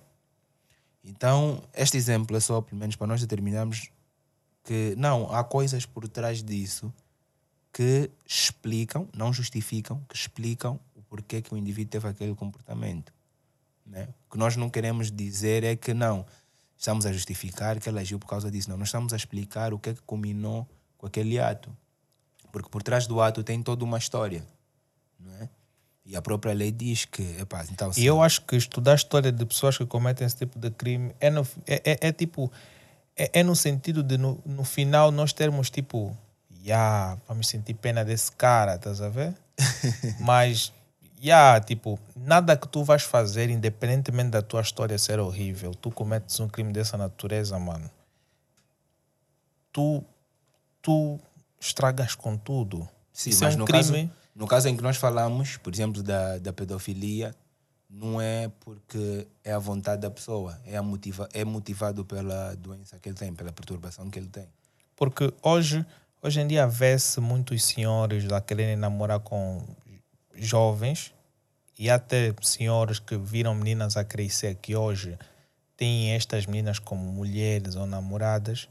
E eu acho isso ruim. Ok? Eu acho isso ruim. Tipo, independentemente dessa pessoa ter uma idade avançada ou não, quando vai se pensar em namorar com uma menor, eu aí poderia caracterizar como um crime. Sim, nós não podemos, né? Pessoas adultas não podem, eh, de forma consciente, eh, namorar com menores, né? Que é previsto e punido nos termos da lei. Yeah, mas aqui tipo, Podem mas, cometer tipo, mas não existe, claro, uma lei aqui em Angola que, que pune esse tipo de casos. Que, como nós, Por exemplo, uma jovem de 18 anos vai namorar com um senhor de 60. Há 18 anos, não, mas ela é maior, a questão é essa. Esta é a questão. É ali que nos faz ficar cegas. Não.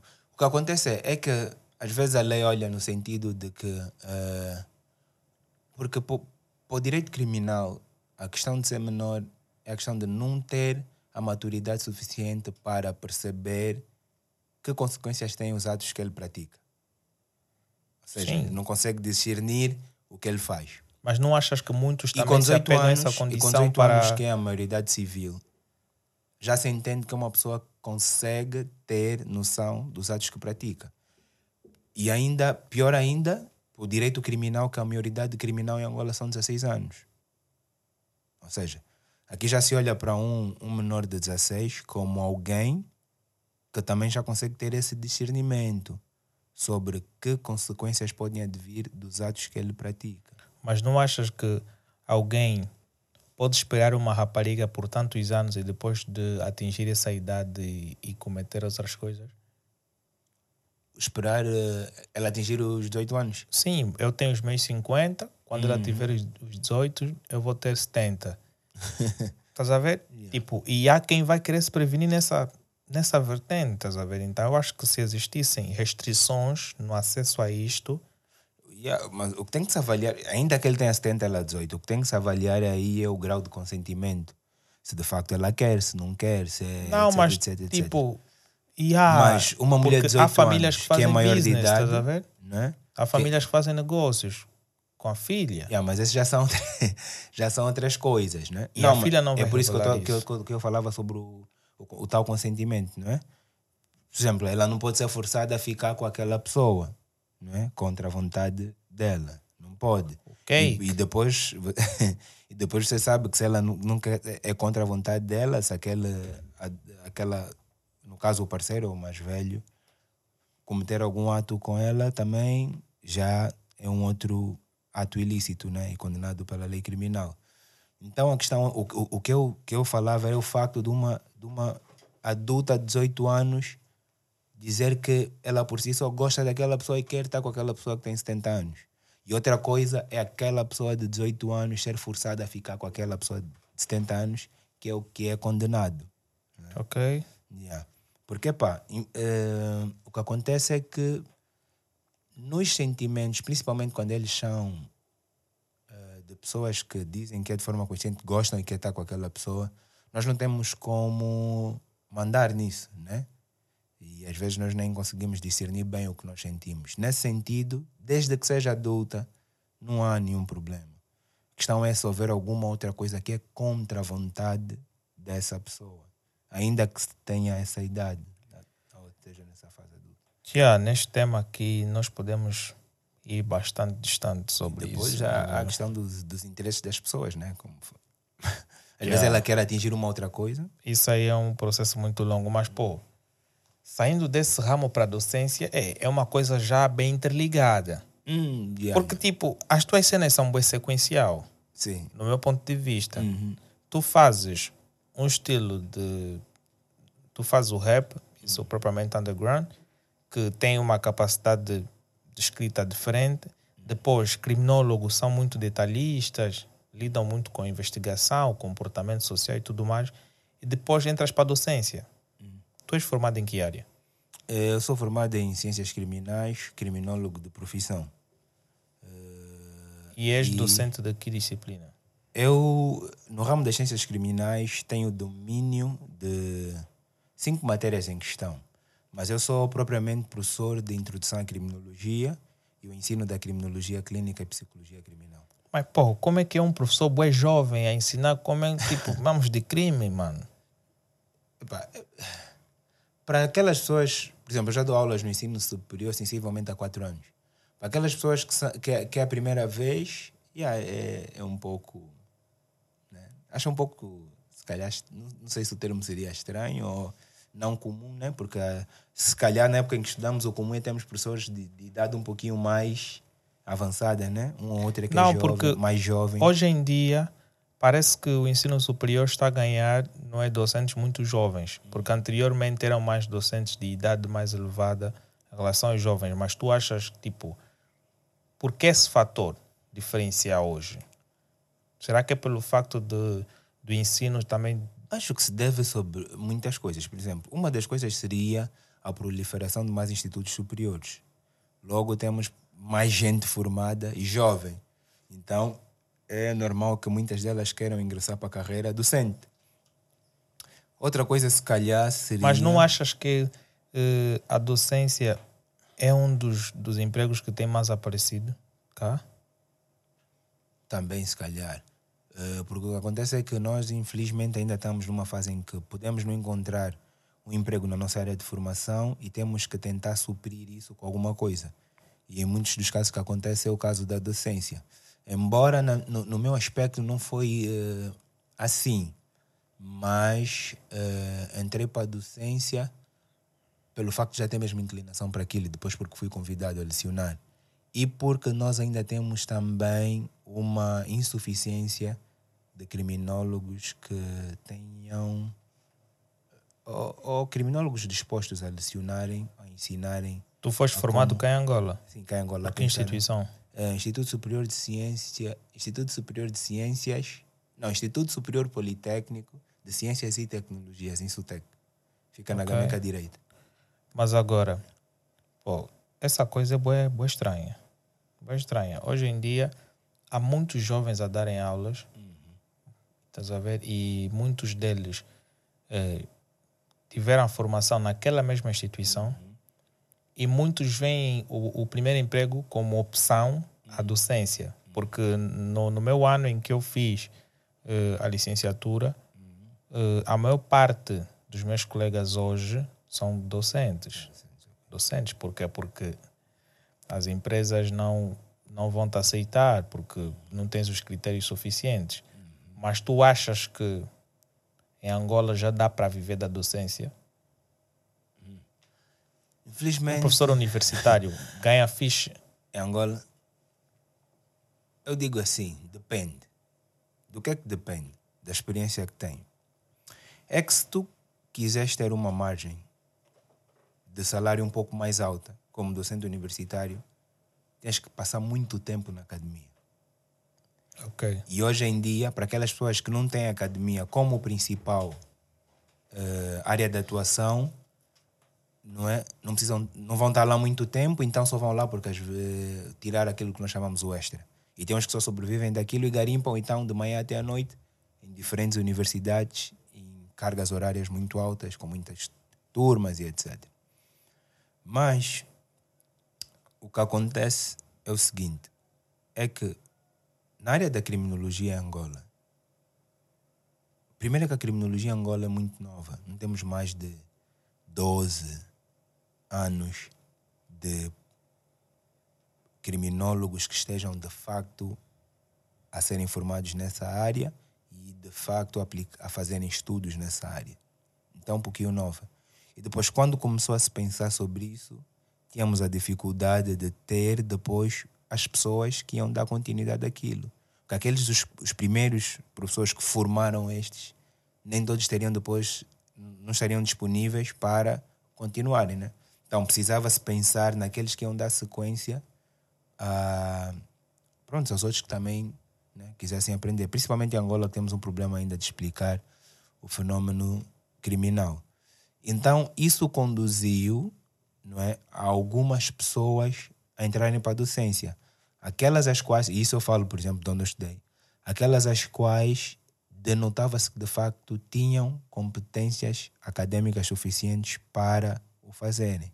Não é? Porque nós, em ciências criminais, depois temos uma grande carga em termos de, de aulas práticas. Há algumas coisas que precisam ser mesmo feitas na prática para, para se compreender aquilo. Então, essas pessoas, né, que também não foram muitas, a instituição procurou salvaguardar ou ficar com elas. Porque depois também uma instituição vale muito por aquilo que ela forma e, e depois também e pelas pessoas fator, que ela acolhe. Pegar um estudante não é que está a finalizar o quinto ano é bem mais fácil em termos salariais. Não é porque o jovem está tá assustado com o primeiro emprego, então a questão salarial não é muito primordial para ele, porque quer já garantir o emprego. Mas, tipo, como docente, tu vês a docência como tua primeira opção? Não, hoje já não. Quando eu terminei a licenciatura, só era docente. Então, nesse caso, também és garimpeiro? Não, não, não. não sou, sou criminólogo, desenvolvo mesmo trabalhos na área de, das ciências criminais, não, nomeadamente tipo, a investigação tu... científica. Uh, também trabalho numa outra empresa. Estás a né? ver? Quanto... Na área de. Yeah, e esse é um dos problemas que nós temos aqui na universidade, nas universidades angolanas. Uhum. Estás a ver? Eu tinha um, um professor na Universidade de Agostinho Neto. Sabias que ele não desligava o carro? Uhum. Ele está a dar aulas, deixou o carro dele no parque do estacionamento ligado. Ele veio, deu aulas, 15 minutos está daí, você está indo embora. Está aí para o trabalho. Não achas que isso prejudica o ensino? Não, o, o que eu me certifico na universidade enquanto docente é, primeiro, lecionar o que domino e depois não ter cargas horárias muito, muito excessivas, não é? E me certificar que eu estou a passar uh, o conhecimento basilar necessário para que os alunos deem sequência à sua vida em termos de, de, do conhecimento em criminologia. Porque, como jovem, tendo outras ambições também, e eu tenho depois essa, essa, essa questão da polivalência em diferentes áreas, eu também olho para outras coisas. Mas no que concerne o ensino da criminologia, certifico que as horas que tenho, que não são muitas, estão a ser bem ministradas. E que não é, tenhamos alunos que tenham de facto bom aproveitamento naquilo. Porque também digo que se deixasse de dar criminologia, ensinar criminologia também se teria um pouco de déficit nisto, porque infelizmente ainda somos poucos e os capacitados para o lecionarem ainda mais. Mas como é que é o contato com os teus estudantes? É super de boa. Eu acho que eu, eu nunca tive grandes problemas com eles porque o facto de ser jovem e há alguns muros que normalmente alguns professores colocam que eu não tenho com eles e isso facilita no processo de ensino-aprendizagem. Tu, tu, tu não és daqueles professores que esconde livro, não? Não, eu, eu dou aulas sem, sem, sem, sem livros. Mas tu tens bibliografias, tu te baseias. Sim, sim, sim. Ou seja, quando eu digo dou aulas sem livros, é, é uma coisa com algum tempo começamos a debater que era o professor universitário estar em sala de aulas e estar a ditar. É nisso que Não, não digo nessa vertente. Tu, como docente, uhum. tens bibliografias que tu tiras o teu sim, conteúdo sim, sim. para lecionar. Sim, sim, sim. A primeira coisa que eu faço é dar os três livros essenciais porque há professores, né? há docentes. O livro que ele usa para tirar as provas é o diferente que ele dá nas aulas. Ou seja, não, não. O meu método de avaliação. E tu passas por isso, eu sei. o método de avaliação é. Né? Dar aquilo que tu deste. Sim, é avaliar as competências daquilo que se debateu daquilo que tivemos em aula prática para ver se de facto está bem alicerçado nos estudantes. Porque há docentes que na aula dão um mais um igual a dois e nisto e na prova yeah, e nisto eles aquilo. encontram nos livros que nós trabalhamos. São essencialmente três, que é o Manual Escomático de Nestor Sampaio, Mônica Rezende Gamboa e Augusto Alvino de Sá. Yeah, até então, aqui onde estás a dizer tudo bem, mas agora se nós encontramos um estudante seu, pode, uhum. poderá falar o contrário, porque uhum. há docentes, ele está aqui com um livro, está a ler, o estudante vai, vai aumentar um pouco o pescoço, uhum. o docente, é, o que é que foi? Uhum. O estudante, não, a pessoa queria ver o título do livro. Não, este é um livro russo. Não, não. E é nessa perspectiva que eu falava que não dou aulas com livros. É, é muito difícil eu ir para a sala. Mas não é no vezes... facto de tu estás a esconder alguma coisa? Não, porque. Mas tu, quando vais à sala, vais sem, sem, somente com a tua pasta? Vou apenas com o meu marcador. É, é para as pessoas pensarem o quê? Que és super dotado? Não. eu porque eles já têm um material com eles. Aí tu só, tu, tu só e ficas nós, aí. Por exemplo, tens vou, um, vou dar um, um exemplo. data show. Vou, vou, sim, sim, às vezes utilizamos os slides, etc. Mas eu quero dizer, por exemplo, suponhamos que o, o tema é sobre estatuto epistemológico da criminologia. E eu vou passar lá de aula explicar as diferentes concepções sobre o tema. Como pensar sobre aquilo, o que é que se diz e do ponto de vista prático, como é que aquilo se desenrola. E os alunos acompanham com aquilo com a, a, com a bibliografia que dei, né? os livros, aqueles aos quais citei. E nisso eles vão tirar a dúvida e vamos debater. O raciocínio que vai, que vai permanecer na sala, retirar daquilo, é o que se teve em debate. E depois eu só vou procurar é balizar a forma de como aquilo, ou, né, tentar pôr no sítio correto, que é assim. E aquela concepção que se ficou no final da aula, do que se debateu, é aquilo que depois eu avalio. Ou seja, eu não preciso avaliar questões das quais os alunos não deram parecer. Mas, mas olha, ainda bem que tocaste esse assunto. Porque a maior parte dos docentes que vão na sala de aula sem, sem o, o material vão somente com o marcador. Não esqueça que o quadro e a caneta é um material. Yeah, yeah, é um material essencial. Mas yeah. eles acabam falando de coisas que não têm nada a ver. Olha, nisso eu posso lhe garantir que sou Ele muito- não vai falar nada do tema. Yeah. Ele vai chegar ali. Hoje o nosso tema é comportamento interpessoal. Ok. Do resto é conversas de caca, conversas que não tem nada a ver. Vai dizer namorado da fulana, fulana tem que namorar com a fulana, eu sou rico, eu tenho um carro, eu comecei assim. Vai contar a história dele. Não, nisso eu posso lhe garantir, sou muito chato. E se um dia encontrar um criminólogo que foi estudante do nascimento, sou muito chato é que eu quando começo a falar de criminologia, é só criminologia.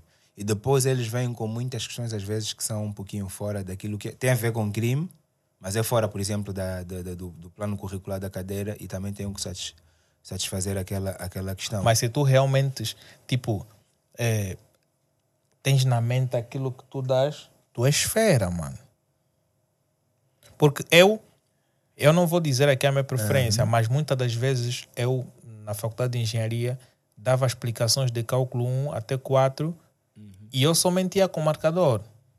Porque era um tipo uma cadeira prática e Eu até Já. não posso me chamar de fera, mas posso dizer que tenho muita intimidade com a criminologia. és fera. tenho muita intimidade com a criminologia e ainda muita coisa que tenho também que aprender. Né? Sim, que tenho que aprender e, e me debato sobre determinadas coisas que, por exemplo, pensamentos de autores que quando eu olho para a minha realidade não fazem sentido e tenho que pensar como é que deve aplicar, Porque é nessa, é se deve... é nessa vertente que eu quero chegar. Tipo, tu és fera, mano. Tens a tua capacidade de interpretação. No ato das provas, nas perguntas, há quem só gosta de ver as respostas que colocou no fascículo. Se é um parágrafo, ele quer todo aquele parágrafo como resposta. Então assim já não estamos a ensinar. E nunca que eu poderia ter uma conduta dessas. Eu tenho que perceber. Porque Tu assim, valorizas o. Eu valorizo, eu para mim o conhecimento tem vários caminhos a ser atingido. Palavras suas, tu valorizas? Sim, valorizo. Eu entendo que o caminho tem, oh, desculpa, o conhecimento tem vários caminhos a ser atingidos. Mas o ponto final em que nós temos que chegar tem que ser aquele que é lógico para a ciência. Então, às vezes, independentemente, é como na matemática, né? independentemente do método, a questão é o resultado. Claro. Você tem que. Mas há que avaliar o caminho. Diga? Há que avaliar o caminho. Sim, tem que todo depois ver, mas eh, tem que tomar em conta. Porque o que é que é interessante? Nunca, nunca saberás quando o raciocínio de um aluno pode trazer uma novidade para uma temática em questão ou para uma pergunta em questão. E basta também o professor ser aquele tipo de docente com uma boa capacidade de aceitação. Exatamente. Porque há docente que estudou em 1990 Exatamente. e está a dar aula em 2022, ele já não tem a mesma capacidade porque os livros de 1990 não são os mesmos de 2022 e ainda pode gerar uma discussão muito grave em, em plena aula. Mas sabe o que é que é bom? O que acontece sempre eu com os meus estudantes é a contrariedade. E sem contrariedade não se faz ciência. Se tu apoias essa liberdade, então tu és um docente de top. Porque na maior parte dos docentes que eu conheci e, e dos Não, não. docentes que eu Eu- passei, eu- eles digam eu não sou o bastião do conhecimento. e yeah, eu- o que eles aprenderam em 1990 até 2006 que eles fizeram seu mestrado é o que eles consideram certo. Ok. Tudo que veio acima daquilo eles consideram errado. E eu acho que eles não acompanham mais as bibliografias que, que foram lançadas. A própria ciência tem um estudo que diz que, se não me engano, em cada 90 segundos, alguma coisa que era já não é a mesma coisa. Então imagina em anos. Mas, e, e depois, tu és docente, Yeah. eu também já dei aulas num colégio, pô. No final das contas, eh, vou aqui dizer uma coisa, tipo, os estudantes vão fazer provas. Depois vem as notas, Exatamente. estás a ver? E depois vem a felicidade de alguns E a tristeza do. e a tristeza de outros, que é o de a maioria. tu preferes lançar uma pauta totalmente avermelhada, equilibrada, ou uma pauta totalmente azulada? Eu digo assim. O resultado dos estudantes, o aproveitamento que eles vão ter, depende de muita coisa. Depende do interesse deles. Depende de como a pessoa que ministra as aulas né, o faz. De várias coisas, de várias ordens. E a minha preocupação é, é saber, por exemplo, quando eu tenho mais resultados negativos do que positivos, é saber o que é que falhou. E eu sempre, até algo que eu faço mais nas turmas do primeiro ano, é quando se faz a primeira frequência da minha cadeira, digo para eles escreverem numa folha tudo o que eles acham sobre o professor, mas de forma anônima, não coloquem nem nome nem nada. Só escreve. Eu acho que isso o professor tem que melhorar. Tudo o que os vai à alma. Que é para perceber. Porque depois o que é que eu procuro fazer? Este já é, é, é aquilo que tu tiveste já quando pensaste, não, eu sou jovem, quando eu sou docente, eu quero que isso seja assim. Exatamente, porque depois o que é que eu procuro fazer? É que se eles não estão a aprender com a metodologia que eu aplico, tenho que reinventar uma metodologia a qual eles aprendem. Claro. Para ver se de facto tenhamos mais resultados positivos em relação aos negativos. Mas eu também não posso forçar isso. Isso tem que ser natural, tem que ser de acordo também com o interesse do estudante. Porque eu depois não posso forçar pessoas a passarem que não, não tiveram o aproveitamento necessário para transitar. Né? Também não podemos dizer que é toda a gente que está boa, mesmo gente que, de facto, mesmo o professor fazendo um jogo de cintura e aplicar determinadas estratégias, não uh, consegue satisfazer a disciplina ou a cadeira e depois também temos que perceber o porquê. Né? Mas tento pelo menos fazer esse jogo para perceber e optar para que nós tenhamos sucesso. E não sou o docente que vem com a perspectiva de não, vou reprovar esses miúdos. Às vezes eu posso até dizer, aqui mesmo quem não estudar vai reprovar não sei o quê. Porque isso não, também, até porque. Porque isso também é bom, a questão intimidatória. Até porque o teu dinheiro só aumenta. Diga. O teu dinheiro só aumenta. Reprovar? O recurso aumenta. Quando vai no exame especial, estás sempre a faturar. Não. E, e posso até lhe ser muito honesto eu não. Eu não ganho muito dinheiro com docência. Nem ganho um dinheiro significativo para a vida de um jovem. Mas mandando 30 estudantes no recurso já é um extra. Mas não. E não é a questão de mandar, é que eu nem olho para isso. Tá eu tenho dito às pessoas: o meu compromisso com a criminologia em Angola é pensar país. Por exemplo, eu já, eu já teria. Nesse momento eu já não teria cá, teria imigrado, por exemplo. Já não estaria cá. Mas há determinadas coisas que análises feitas e coisas que foram sucedendo que o conhecimento que tenho tem que ser mesmo aplicado cá. Okay. Eu tenho, e, e, até hoje eu tenho esse compromisso. Então, independentemente do que, do ponto de vista da investigação científica, criminológica e docência, eu ganho, aí o meu sentido é pensar país. Quando eu já vou nas outras áreas, por exemplo, em termos de uh, finanças digitais, etc., uh, formações, consultoria, Aí é onde eu penso mais na minha perspectiva econômica enquanto jovem. Mas na perspectiva docência e criminologia, é mesmo no sentido de contribuir do ponto de vista social. Mas quem é o porta-voz da informação na sala de aula? É o delegado. Sim, sim, sim. O delegado tem a competência de recolher a informação geral da turma, reportar ao professor e também vice-versa. O professor depois reporta a devida resposta para que ele informe a turma. Tu, como docente, no primeiro dia da apresentação nas aulas, tu colocas o teu número no quadro? Nunca. Nunca. E os estudantes conseguem ter WhatsApp. Conseguem porque depois há coisas que é Recebes aquelas mensagens. Não. Por exemplo, se nós tivermos novos estudantes finalistas que querem terminar, eles vão colocar o nome dos, dos, dos, dos professores da determinada licenciatura que estão disponíveis para tutorarem aqueles alunos. E lá vem o nome do professor, e-mail, número. Ok, e, e após conseguir isso, porque tipo, os, os, estudantes do primeiro ano vão conseguir por intermédio dos alunos do quinto e vão mandar aquelas só mensagens. Se, só se os meus estudantes do último ano não tiverem essa responsabilidade e passarem o número. Não, mas passam mas, a intimidade. E depois sem o consentimento do professor. Né? Nunca nenhum professor em Angola descobriu quem é que forneceu o contato. Nem mas, vais querer saber. Mas sim, mas esses glitches acontecem. Essas Aquelas fugas acontecem. O IBAN. não. As transferências. não, epá, é assim. É... Porque tem estudantes que são pesados. Sim, há estudantes que, do ponto de vista socioeconômico ou econômico mesmo, estão bem mais posicionados que os docentes. Colocaram os 300 é assim, nós em Angola, pra, o docente passar... não é o profissional que devia ser melhor remunerado. Claro. É o docente que é nem tido nem achado. Ou seja, nós aqui em muitos casos estamos mesmo a caçar com gato porque não temos cão. Claro, por isso é que a gorjeta do, mas, da aprovação mas é vezes assim, dá um input. Eu sou uma pessoa que é que eu levo? Eu sou uma pessoa que critica tanto. Eu pessoalmente critico muita coisa. E sou muito exigente, muito rigoroso. E que depois não quero passar por hipócrita e fazer algo do qual eu critico. E eu uma vez até disse aos meus estudantes que é para não sei quem de vocês iria conseguir mudar essa minha postura. E aqui é nesse momento que eu gosto do meu ego. Dinheiro gosto... anônimo.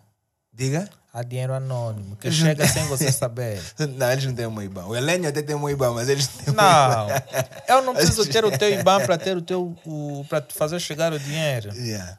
Mas não. Hoje em dia eu posso entrar em contato com o miúdo que está a passar ao pé de uma rua Uhum. e eu digo, olha, vai até aquele carro onde está aquele professor, lhe entrega essa folha e esse papel que está aqui, embrulhado com alguma coisa. Ele chega, vai te entregar. Tu também não vais voltar, a criança vem, volta ao dinheiro, duvido, mano. Mas eu digo uma coisa. Tu vais pensar duas coisas. Mas eu digo uma Primeiro, coisa. dinheiro de oferta não se devolve. Não. Devolve-se? O meu problema é que eu desconfio de tudo. Tu vais desconfiar, mas vais ficar Mas alegre. para ser honesto, eu não receberia. Não? Não. Deitavas no lixo? Não, não. Aquele dinheiro vai com a pessoa que, que, que deu. E a caso. criança que já avançou vai fazer o quê? Não, estamos a criar casos hipotéticos. a criança. Não. Não. A que criança quero trouxe dizer é- o valor, recebeste, Uhum. ele foi embora. O que é que vais fazer com o dinheiro? Não, mas é que eu, a questão é até é o tempo que eu vou ter para receber aquilo. Se tu encontras 100 mil kwanzas ao pé do chão, tu não apanhas? Apanho. Então, Mas é como é que o dinheiro completamente que uma diferente. criança está a dar-te, tu não vais É receber? completamente diferente. E até porque são casos hipotéticos, porque nem vamos encontrar 100 mil contas no chão. Não, é possível. Não, não disse que é impossível, mas é pouco provável que, que isso aconteça. Mas o que eu quero dizer é, como o meu compromisso com a criminologia e a docência é pensar país, é melhorar o sistema de justiça do ponto de vista da, da instrução, para que se dê os, os devidos direitos e se compreenda a pessoa do criminoso, é aplicar os melhores modelos de ressocialização no cárcere, é dar o devido tratamento às vítimas, a questão das, eh, da violência doméstica, da, de- do tratamento dos próprios jovens com problemas de toxicodependência, as zonas de maior vulnerabilidade para eh, o problema criminal. Eu não posso ter essa conduta. Eu não posso passar um estudante porque vai me dar 100 mil kwanzas, por exemplo. E, e é nisso que eu gosto do meu ego. É tentar, pro, até não provar, mas é mostrar às pessoas que, enquanto o assunto for aqui, pensar país, o meu compromisso é ser a pessoa mais reta o possível. Preferes passar aquele estudante que tem o link, que vai te fazer chegar até o ministério. Não, também não. Eu não posso passar por causa disso. Eu não posso ter compromisso moral com o estudante. Eu tenho que ter compromisso com o país. Ele é a ferramenta a qual eu trabalho para que também contribua nessa engrenagem. Ne- Não, mas se realmente motor. é isso que tu fazes, eu posso dizer que estás a fazer muito bem. Isto não. Agora, quando eu estou no ramo de finanças, que é outra coisa, aí, enquanto formador, enquanto consultor, eu tenho, tenho links, tenho eh, negócios que faço com outras pessoas e aí tiro o meu dinheiro. Mas tudo, claro, né, tudo na base da legalidade. Mas agora, Mas- tipo, pô, quando é que tu tiveste a necessidade de investir em criptomoedas? Crip- Eu acho que foi com o Helênio, não? Não. E- Esse também. Não, não. Eu, eu- eu, por acaso, dou formação de cripto. Criptomoeda e tecnologia blockchain. A minha questão da criptomoeda. Eu entrei no mercado de criptomoedas, ou entrei no mundo das criptomoedas da forma errada. Eu entrei já há alguns anos por causa de uma, de uma suposta oportunidade de investimento que tinha. Entramos naquilo, investimos e depois era uma pirâmide e caiu. Qual delas? Na época era a Finso e depois teve a PetronPay. Ah, essas são angolanas. Não. Sim, sim, era, acho que era Dubai, algo assim. Entrei por aquilo. E eu era pessoa incrédula, não acreditava nisso e também no fundo era ignorante, não sabia o que é era Bitcoin, não sabia o que é que era blockchain e todas essas coisas, né? E entrei dessa forma. Depois que aquilo caiu, é que eu comecei a tentar perceber então o que é que é isto. O que é que fiz? Primeiro comecei a ir em informações de YouTube e depois procurar fazer cursos mais técnicos sobre como é que aquilo funciona. E hoje, depois disso, de compreender melhor e já ter melhor informação sobre isso, já, sei o que é que devo ou não fazer, que tipo de informação devo ou não passar às pessoas sobre isso, principalmente em Angola, que ainda é um assunto muito novo E o mercado Não muito que- aceitável. não muito aceitável, porque as pessoas também entram da forma errada, conforme eu entrei, e porque ainda tem que se explicar bem às pessoas. Mas tu que é que é. entraste da forma errada e há quem entrou da forma certa e ganhou muito dinheiro. Tá aí o- Marcos. Ele também investiu numa, numa pirâmide que ele não acreditava ser pirâmide. Segundo ele, aquela era a melhor empresa do mundo. Sim. Ele tinha, ele ganhava quase 500 dólares, né? 200 dólares por dia.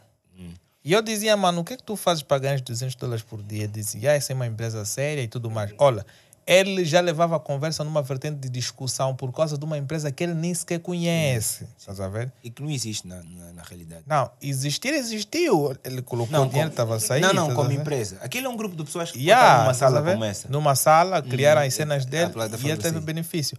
Uau, ele teve muitos ganhos. Na realidade, os ganhos deles é baseado nas outras pessoas que investiram. Yeah. Ele teve muitos ganhos. Yeah. Recomendou inúmeras pessoas. Praticamente não colocou muito valor. Recomendou mais. Ganhou mais com a E as indicação. recomendações é que foram colocando Gerando, valores. E exatamente. ele foi acumulando, foi gerando efeito bola de neve. E ganhou bastante valor com isso. Uhum. Mas existem pessoas que não entram por esse mercado com, esse, com essa desconfiança. Porque eles também não conhecem muito. Sim, bem como é que isso funciona. Mas agora, pô, qual é a vantagem que tu vês que as criptomoedas trazem para o sistema financeiro? Pronto. Quando. Porque eu sou alguém que publica ou fala muito sobre criptomoedas. E essa questão das vantagens, eu antigamente explicava sob um ponto de vista que depois comecei a, a ver que não era o mais lógico para a real utilidade que elas têm. Porque basicamente, quando nós falamos de, de criptomoedas, a grande coisa aqui interessante que dá sustentabilidade a elas é a blockchain. E, e a blockchain, o- que é? Ela mistura alguns conceitos como chave pública, rede ponto a ponto, criptografia. E um problema matemático, computacional, que já existe há algum tempo, que é dos generais bizantinos. Que é basicamente fazer o quê? Um grupo de pessoas que se desconhece, não é? E anônimas, estabelecerem uma, eh, Um uma- contacto. um contacto de confiança, uma ligação de confiança. E é isso que é interessante, porque por- se nós vemos na história da humanidade, sempre que nós tentamos estabelecer eh, confiança, sempre foi por grupos e tem uma entidade que centralizava essa, essa relação entre as pessoas. Tentamos com democracia, monarquia, ainda que seja uma corporação e etc. E o interessante na, eh, nesse ambiente criptográfico é isso. É permitir estabelecer essa, essa relação. Então, a questão da descentralização de como as coisas são transacionadas sem que tenha uma entidade reguladora e que toda a gente que participa naquela rede tenha as mesmas funções e deveres, daí ela ser ponto a ponto, é muito mais interessante em termos de confiança. Claro, mas tipo, para o mundo, Uhum. isso pode ser um perigo. Sim, é, é perigo. Porque ali começamos a voltar um pouquinho em criminologia. Sim, o problema do, do, do, do terrorismo, financiamento de capitais. Yeah. Levanta-se esse debate, mas a minha questão é: com o sistema tradicional econômico vigente, não se branqueia capitais? Não há financiamento de terrorismo? Sim, o dinheiro não passa pela instituição bancária? E Faz-se bastante. estás a ver? Faz-se bastante, mas ainda assim conseguem deixar rastros. Não, o que é pior é que eles também podem apagar essas informações do livro Razão que têm. Claro. Mas diferente da blockchain, aquilo é imutável, não se apaga. Mas para tu apagares essa cena, tu dependes de vários fatores. De Não, Uma... a informação do livro Razão, por exemplo, de uma, transfer- de uma transferência interbancária, pode facilmente ser deletada do sistema. Aquilo está numa base de dados. E lembrando que a base de dados daquela empresa, só aquele banco é que escreve. Diferente da blockchain, que é um banco de dados que qualquer pessoa pode escrever, é imutável. E Claro. toda a gente que utiliza tem uma cópia desde que aquilo existiu. Imagino que eu vou enviar um, um determinado valor Uhum. para alguém. É? Ele vai receber num banco diferente. Uhum. O meu banco tem um relator e o banco dele também tem outro relator de recepção. Uhum. Estás a ver? Então, para que se apague isto, é necessário haver uma interligação entre as duas entidades. Não, aquela informação bancária pode sempre ter o discurso de que nunca recebeu e não há nos registros deles. Mas tu estás a dizer que saiu. A questão é essa. E a questão é da blockchain. Quando eu enviar o bitcoins para ti, aquilo está imutavelmente. Ou seja, é imutável, já não se pode ser apagado. Mas nisto existem boas vantagens e existem algumas desvantagens por ali. Quais das desvantagens que citar? Porque a vantagem é que eu tenho a liberdade de enviar dinheiro para quem eu bem entender, em qualquer parte do mundo, pelo sistema de quiseres, blockchain, como quando eu quiser, quiseres. Quando eu quiser, como eu quiser. E o perigo é tu receberes valores, não é sem teres a noção de onde é que veio, estás a ver? Porque eu posso receber um valor de ti, somente eu é que vou saber que recebi de você. Mas se alguém rastreia o meu sistema, não vai conseguir identificar que foste tu que me enviaste se eu não revelar. Sim, porque na realidade o que acontece? É uma, uma coisinha um pouco mais. Quando tu crias uma carteira, é gerada uma semente, uma seed. E nessa, nessa semente, ao mesmo tempo, é gerada uma chave pública e uma chave privada. Chave pública é o endereço da tua carteira, chave privada, a codificação que dá acesso à tua carteira. No caso, para alguém ter acesso à tua carteira, tinha que ter aquela chave privada. Mas eh, levanta-se aqui uma problemática do, anoni- do- do anonimato parcial, que é o nascimento para enviar dinheiro para alguém, ou se o nascimento enviar dinheiro para alguém, essa pessoa vai saber, saberá que aquele determinado endereço é meu, porque ela, no caso, me requisitou aquele valor. Então ela vai deduzir que aquele endereço é meu. Mas o que é que é interessante? Eu consegui desenvolver a minha atividade econômica sem que um terceiro possa beliscar esta relação. Porque percebe, na história do mundo nunca foi possível nós estabelecemos uma relação deste, desta natureza sem que houvesse uma entidade terceirizada que centralizasse as coisas. E depois o que é que se percebeu, e daí até vem a própria filosofia do Bitcoin, que Satoshi Nakamoto explica, é o facto de que eles não definem a melhor política econômica para aquilo. Inflaciona o Ok. mercado, as pessoas perdem o poder de compra, geram essas- esses problemas em termos de nas economias e etc. Então, por que não devolver a liberdade econômica às pessoas e elas podem usar aquilo dentro do sistema de controle de protocolos da própria rede? mas também as criptomoedas, eh, em função dessas, dessas questões de inflação, eh, o mercado tem, tem prejudicado bastante para que ela atinja fases de decrescimento, desvalorize para que haja menos investidores ou menos transações Sim, nesse é ponto. aquilo que nós chamamos de FUD. Yeah, porque é- eu quero enviar, por exemplo, mil dólares equivalente Uhum. em bitcoins para alguém, eu vou comprar bitcoins para enviar. Logo, quando chegar lá, pode não ser mil, mil, mil dólares, pode ser a mais ou pode ser a menos. Sim. é, E isso aconte- também pode gerar desconfiança nas pessoas em querer transacionar uma quantia e depois ver aquela quantia variar num determinado intervalo. Pronto, sim, o Bitcoin se calhar é dos ativos mais voláteis né, que existe no mercado. Por exemplo, se nós vemos em 15 anos quanto o ouro valorizou e quanto o Bitcoin valorizou, uma, é uma discrepância muito alta. De facto, é muito volátil. Mas o, o, o que é que é interessante nessa questão de, das criptomoedas?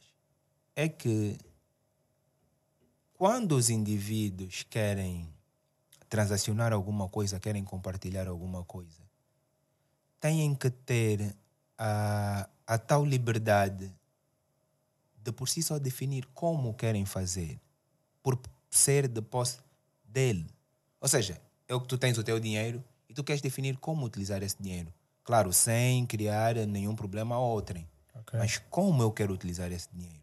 Porque depois, quando eu deixo por muito tempo essa questão do meu dinheiro sobre gestão de uma outra pessoa, ela pode não definir o que é melhor para mim. Por isso é que até, sabe como é que se chama o papel moeda? Fiduciário. Vem do, vem do latim Sim, sim. confiança. Vendo? Nós só utilizamos esse papel porque o dinheiro é mesmo só um pedaço de papel. Nós só utilizamos esse dinheiro porque nós simbolicamente estabelecemos uma confiança com essa determinada instituição e que ela vai definir o que é melhor por nós.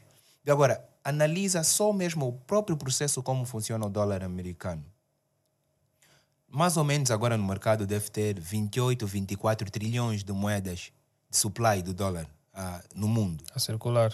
E nós não temos um suprimento máximo, nós não sabemos de quanto pode se produzir dólares. Claro, Ou seja, claro. sempre que eles quiserem, vão produzir dólar.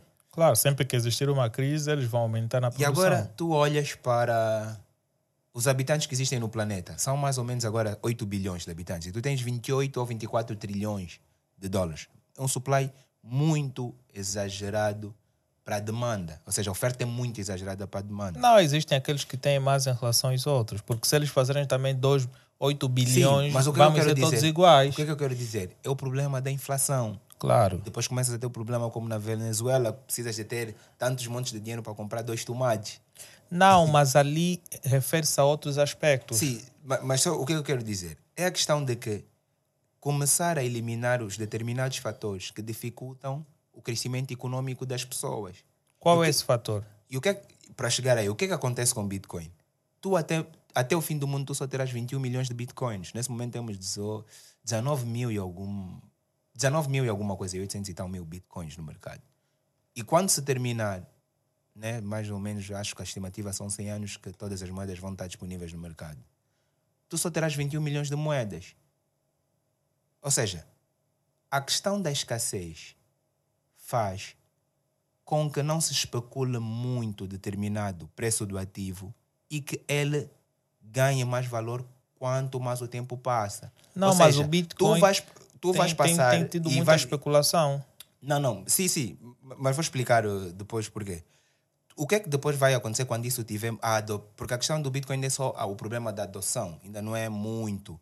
Não é? Nós, se calhar, não sei agora, não consigo dizer mais ou menos quantos milhões de pessoas investem em Bitcoins, mas a adoção ainda é muito reduzida. O ano passado eu tinha visto que nem se calhar 2% da população mundial investe em Bitcoins. Então, quanto mais pessoas depois.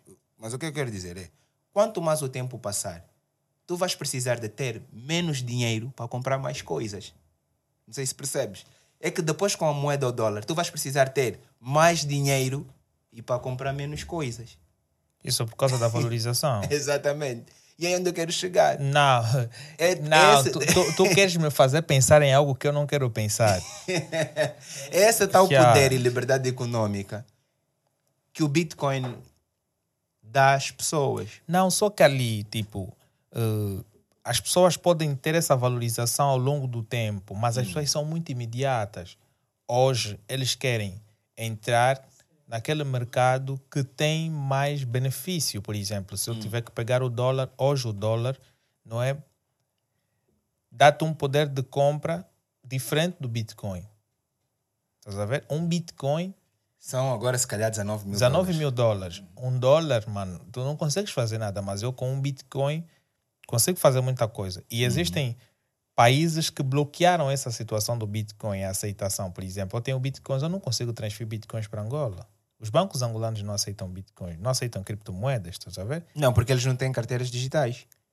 Não, mas tipo, mesmo que eles tivessem, se não tiver um sistema de troca para eles poderem ter aquela divisa que eles querem obter, é, é complicado, estás a ver? Por exemplo, nós conseguimos transacionar essas criptomoedas pelo simples facto de existirem bancos que têm essa facilidade, já querem mitigar mais ou menos para Sim, porque na universo. realidade o que é que eles fazem? Eles recebem os criptoativos nas, nas suas carteiras e dão-te a moeda fiduciária. Claro. Ou o inverso.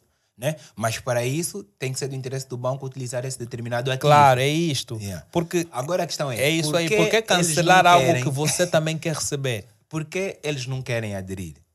E depois há há uma coisa que, se calhar, não sei se ainda estivemos vivos, um dia vais lembrar isso que eu vou dizer agora. É, é que se os bancos daqui mais 20, 30 anos não adoptarem isto, muitos deles podem não mais existir. E também podem ganhar dinheiro muito facilmente com a valorização. Por isso é que se pensa, ou muitos países estão a pensar em criar as moedas digitais daqueles mesmos países, né? Querem saber, ou querem, por exemplo, a China, que é criar, a eh, não sei se já criou, o yuan digital, depois também tem os Estados Unidos, que é criar, etc. E algo até interessante é que o Bitcoin já, já faz parte, eh, ehm, como se diz, do índice de fundo na Bolsa Americana, na Nasdaq. E, yeah. então é, é- explicar hoje as criptomoedas é como se fosse explicar a internet em 1992.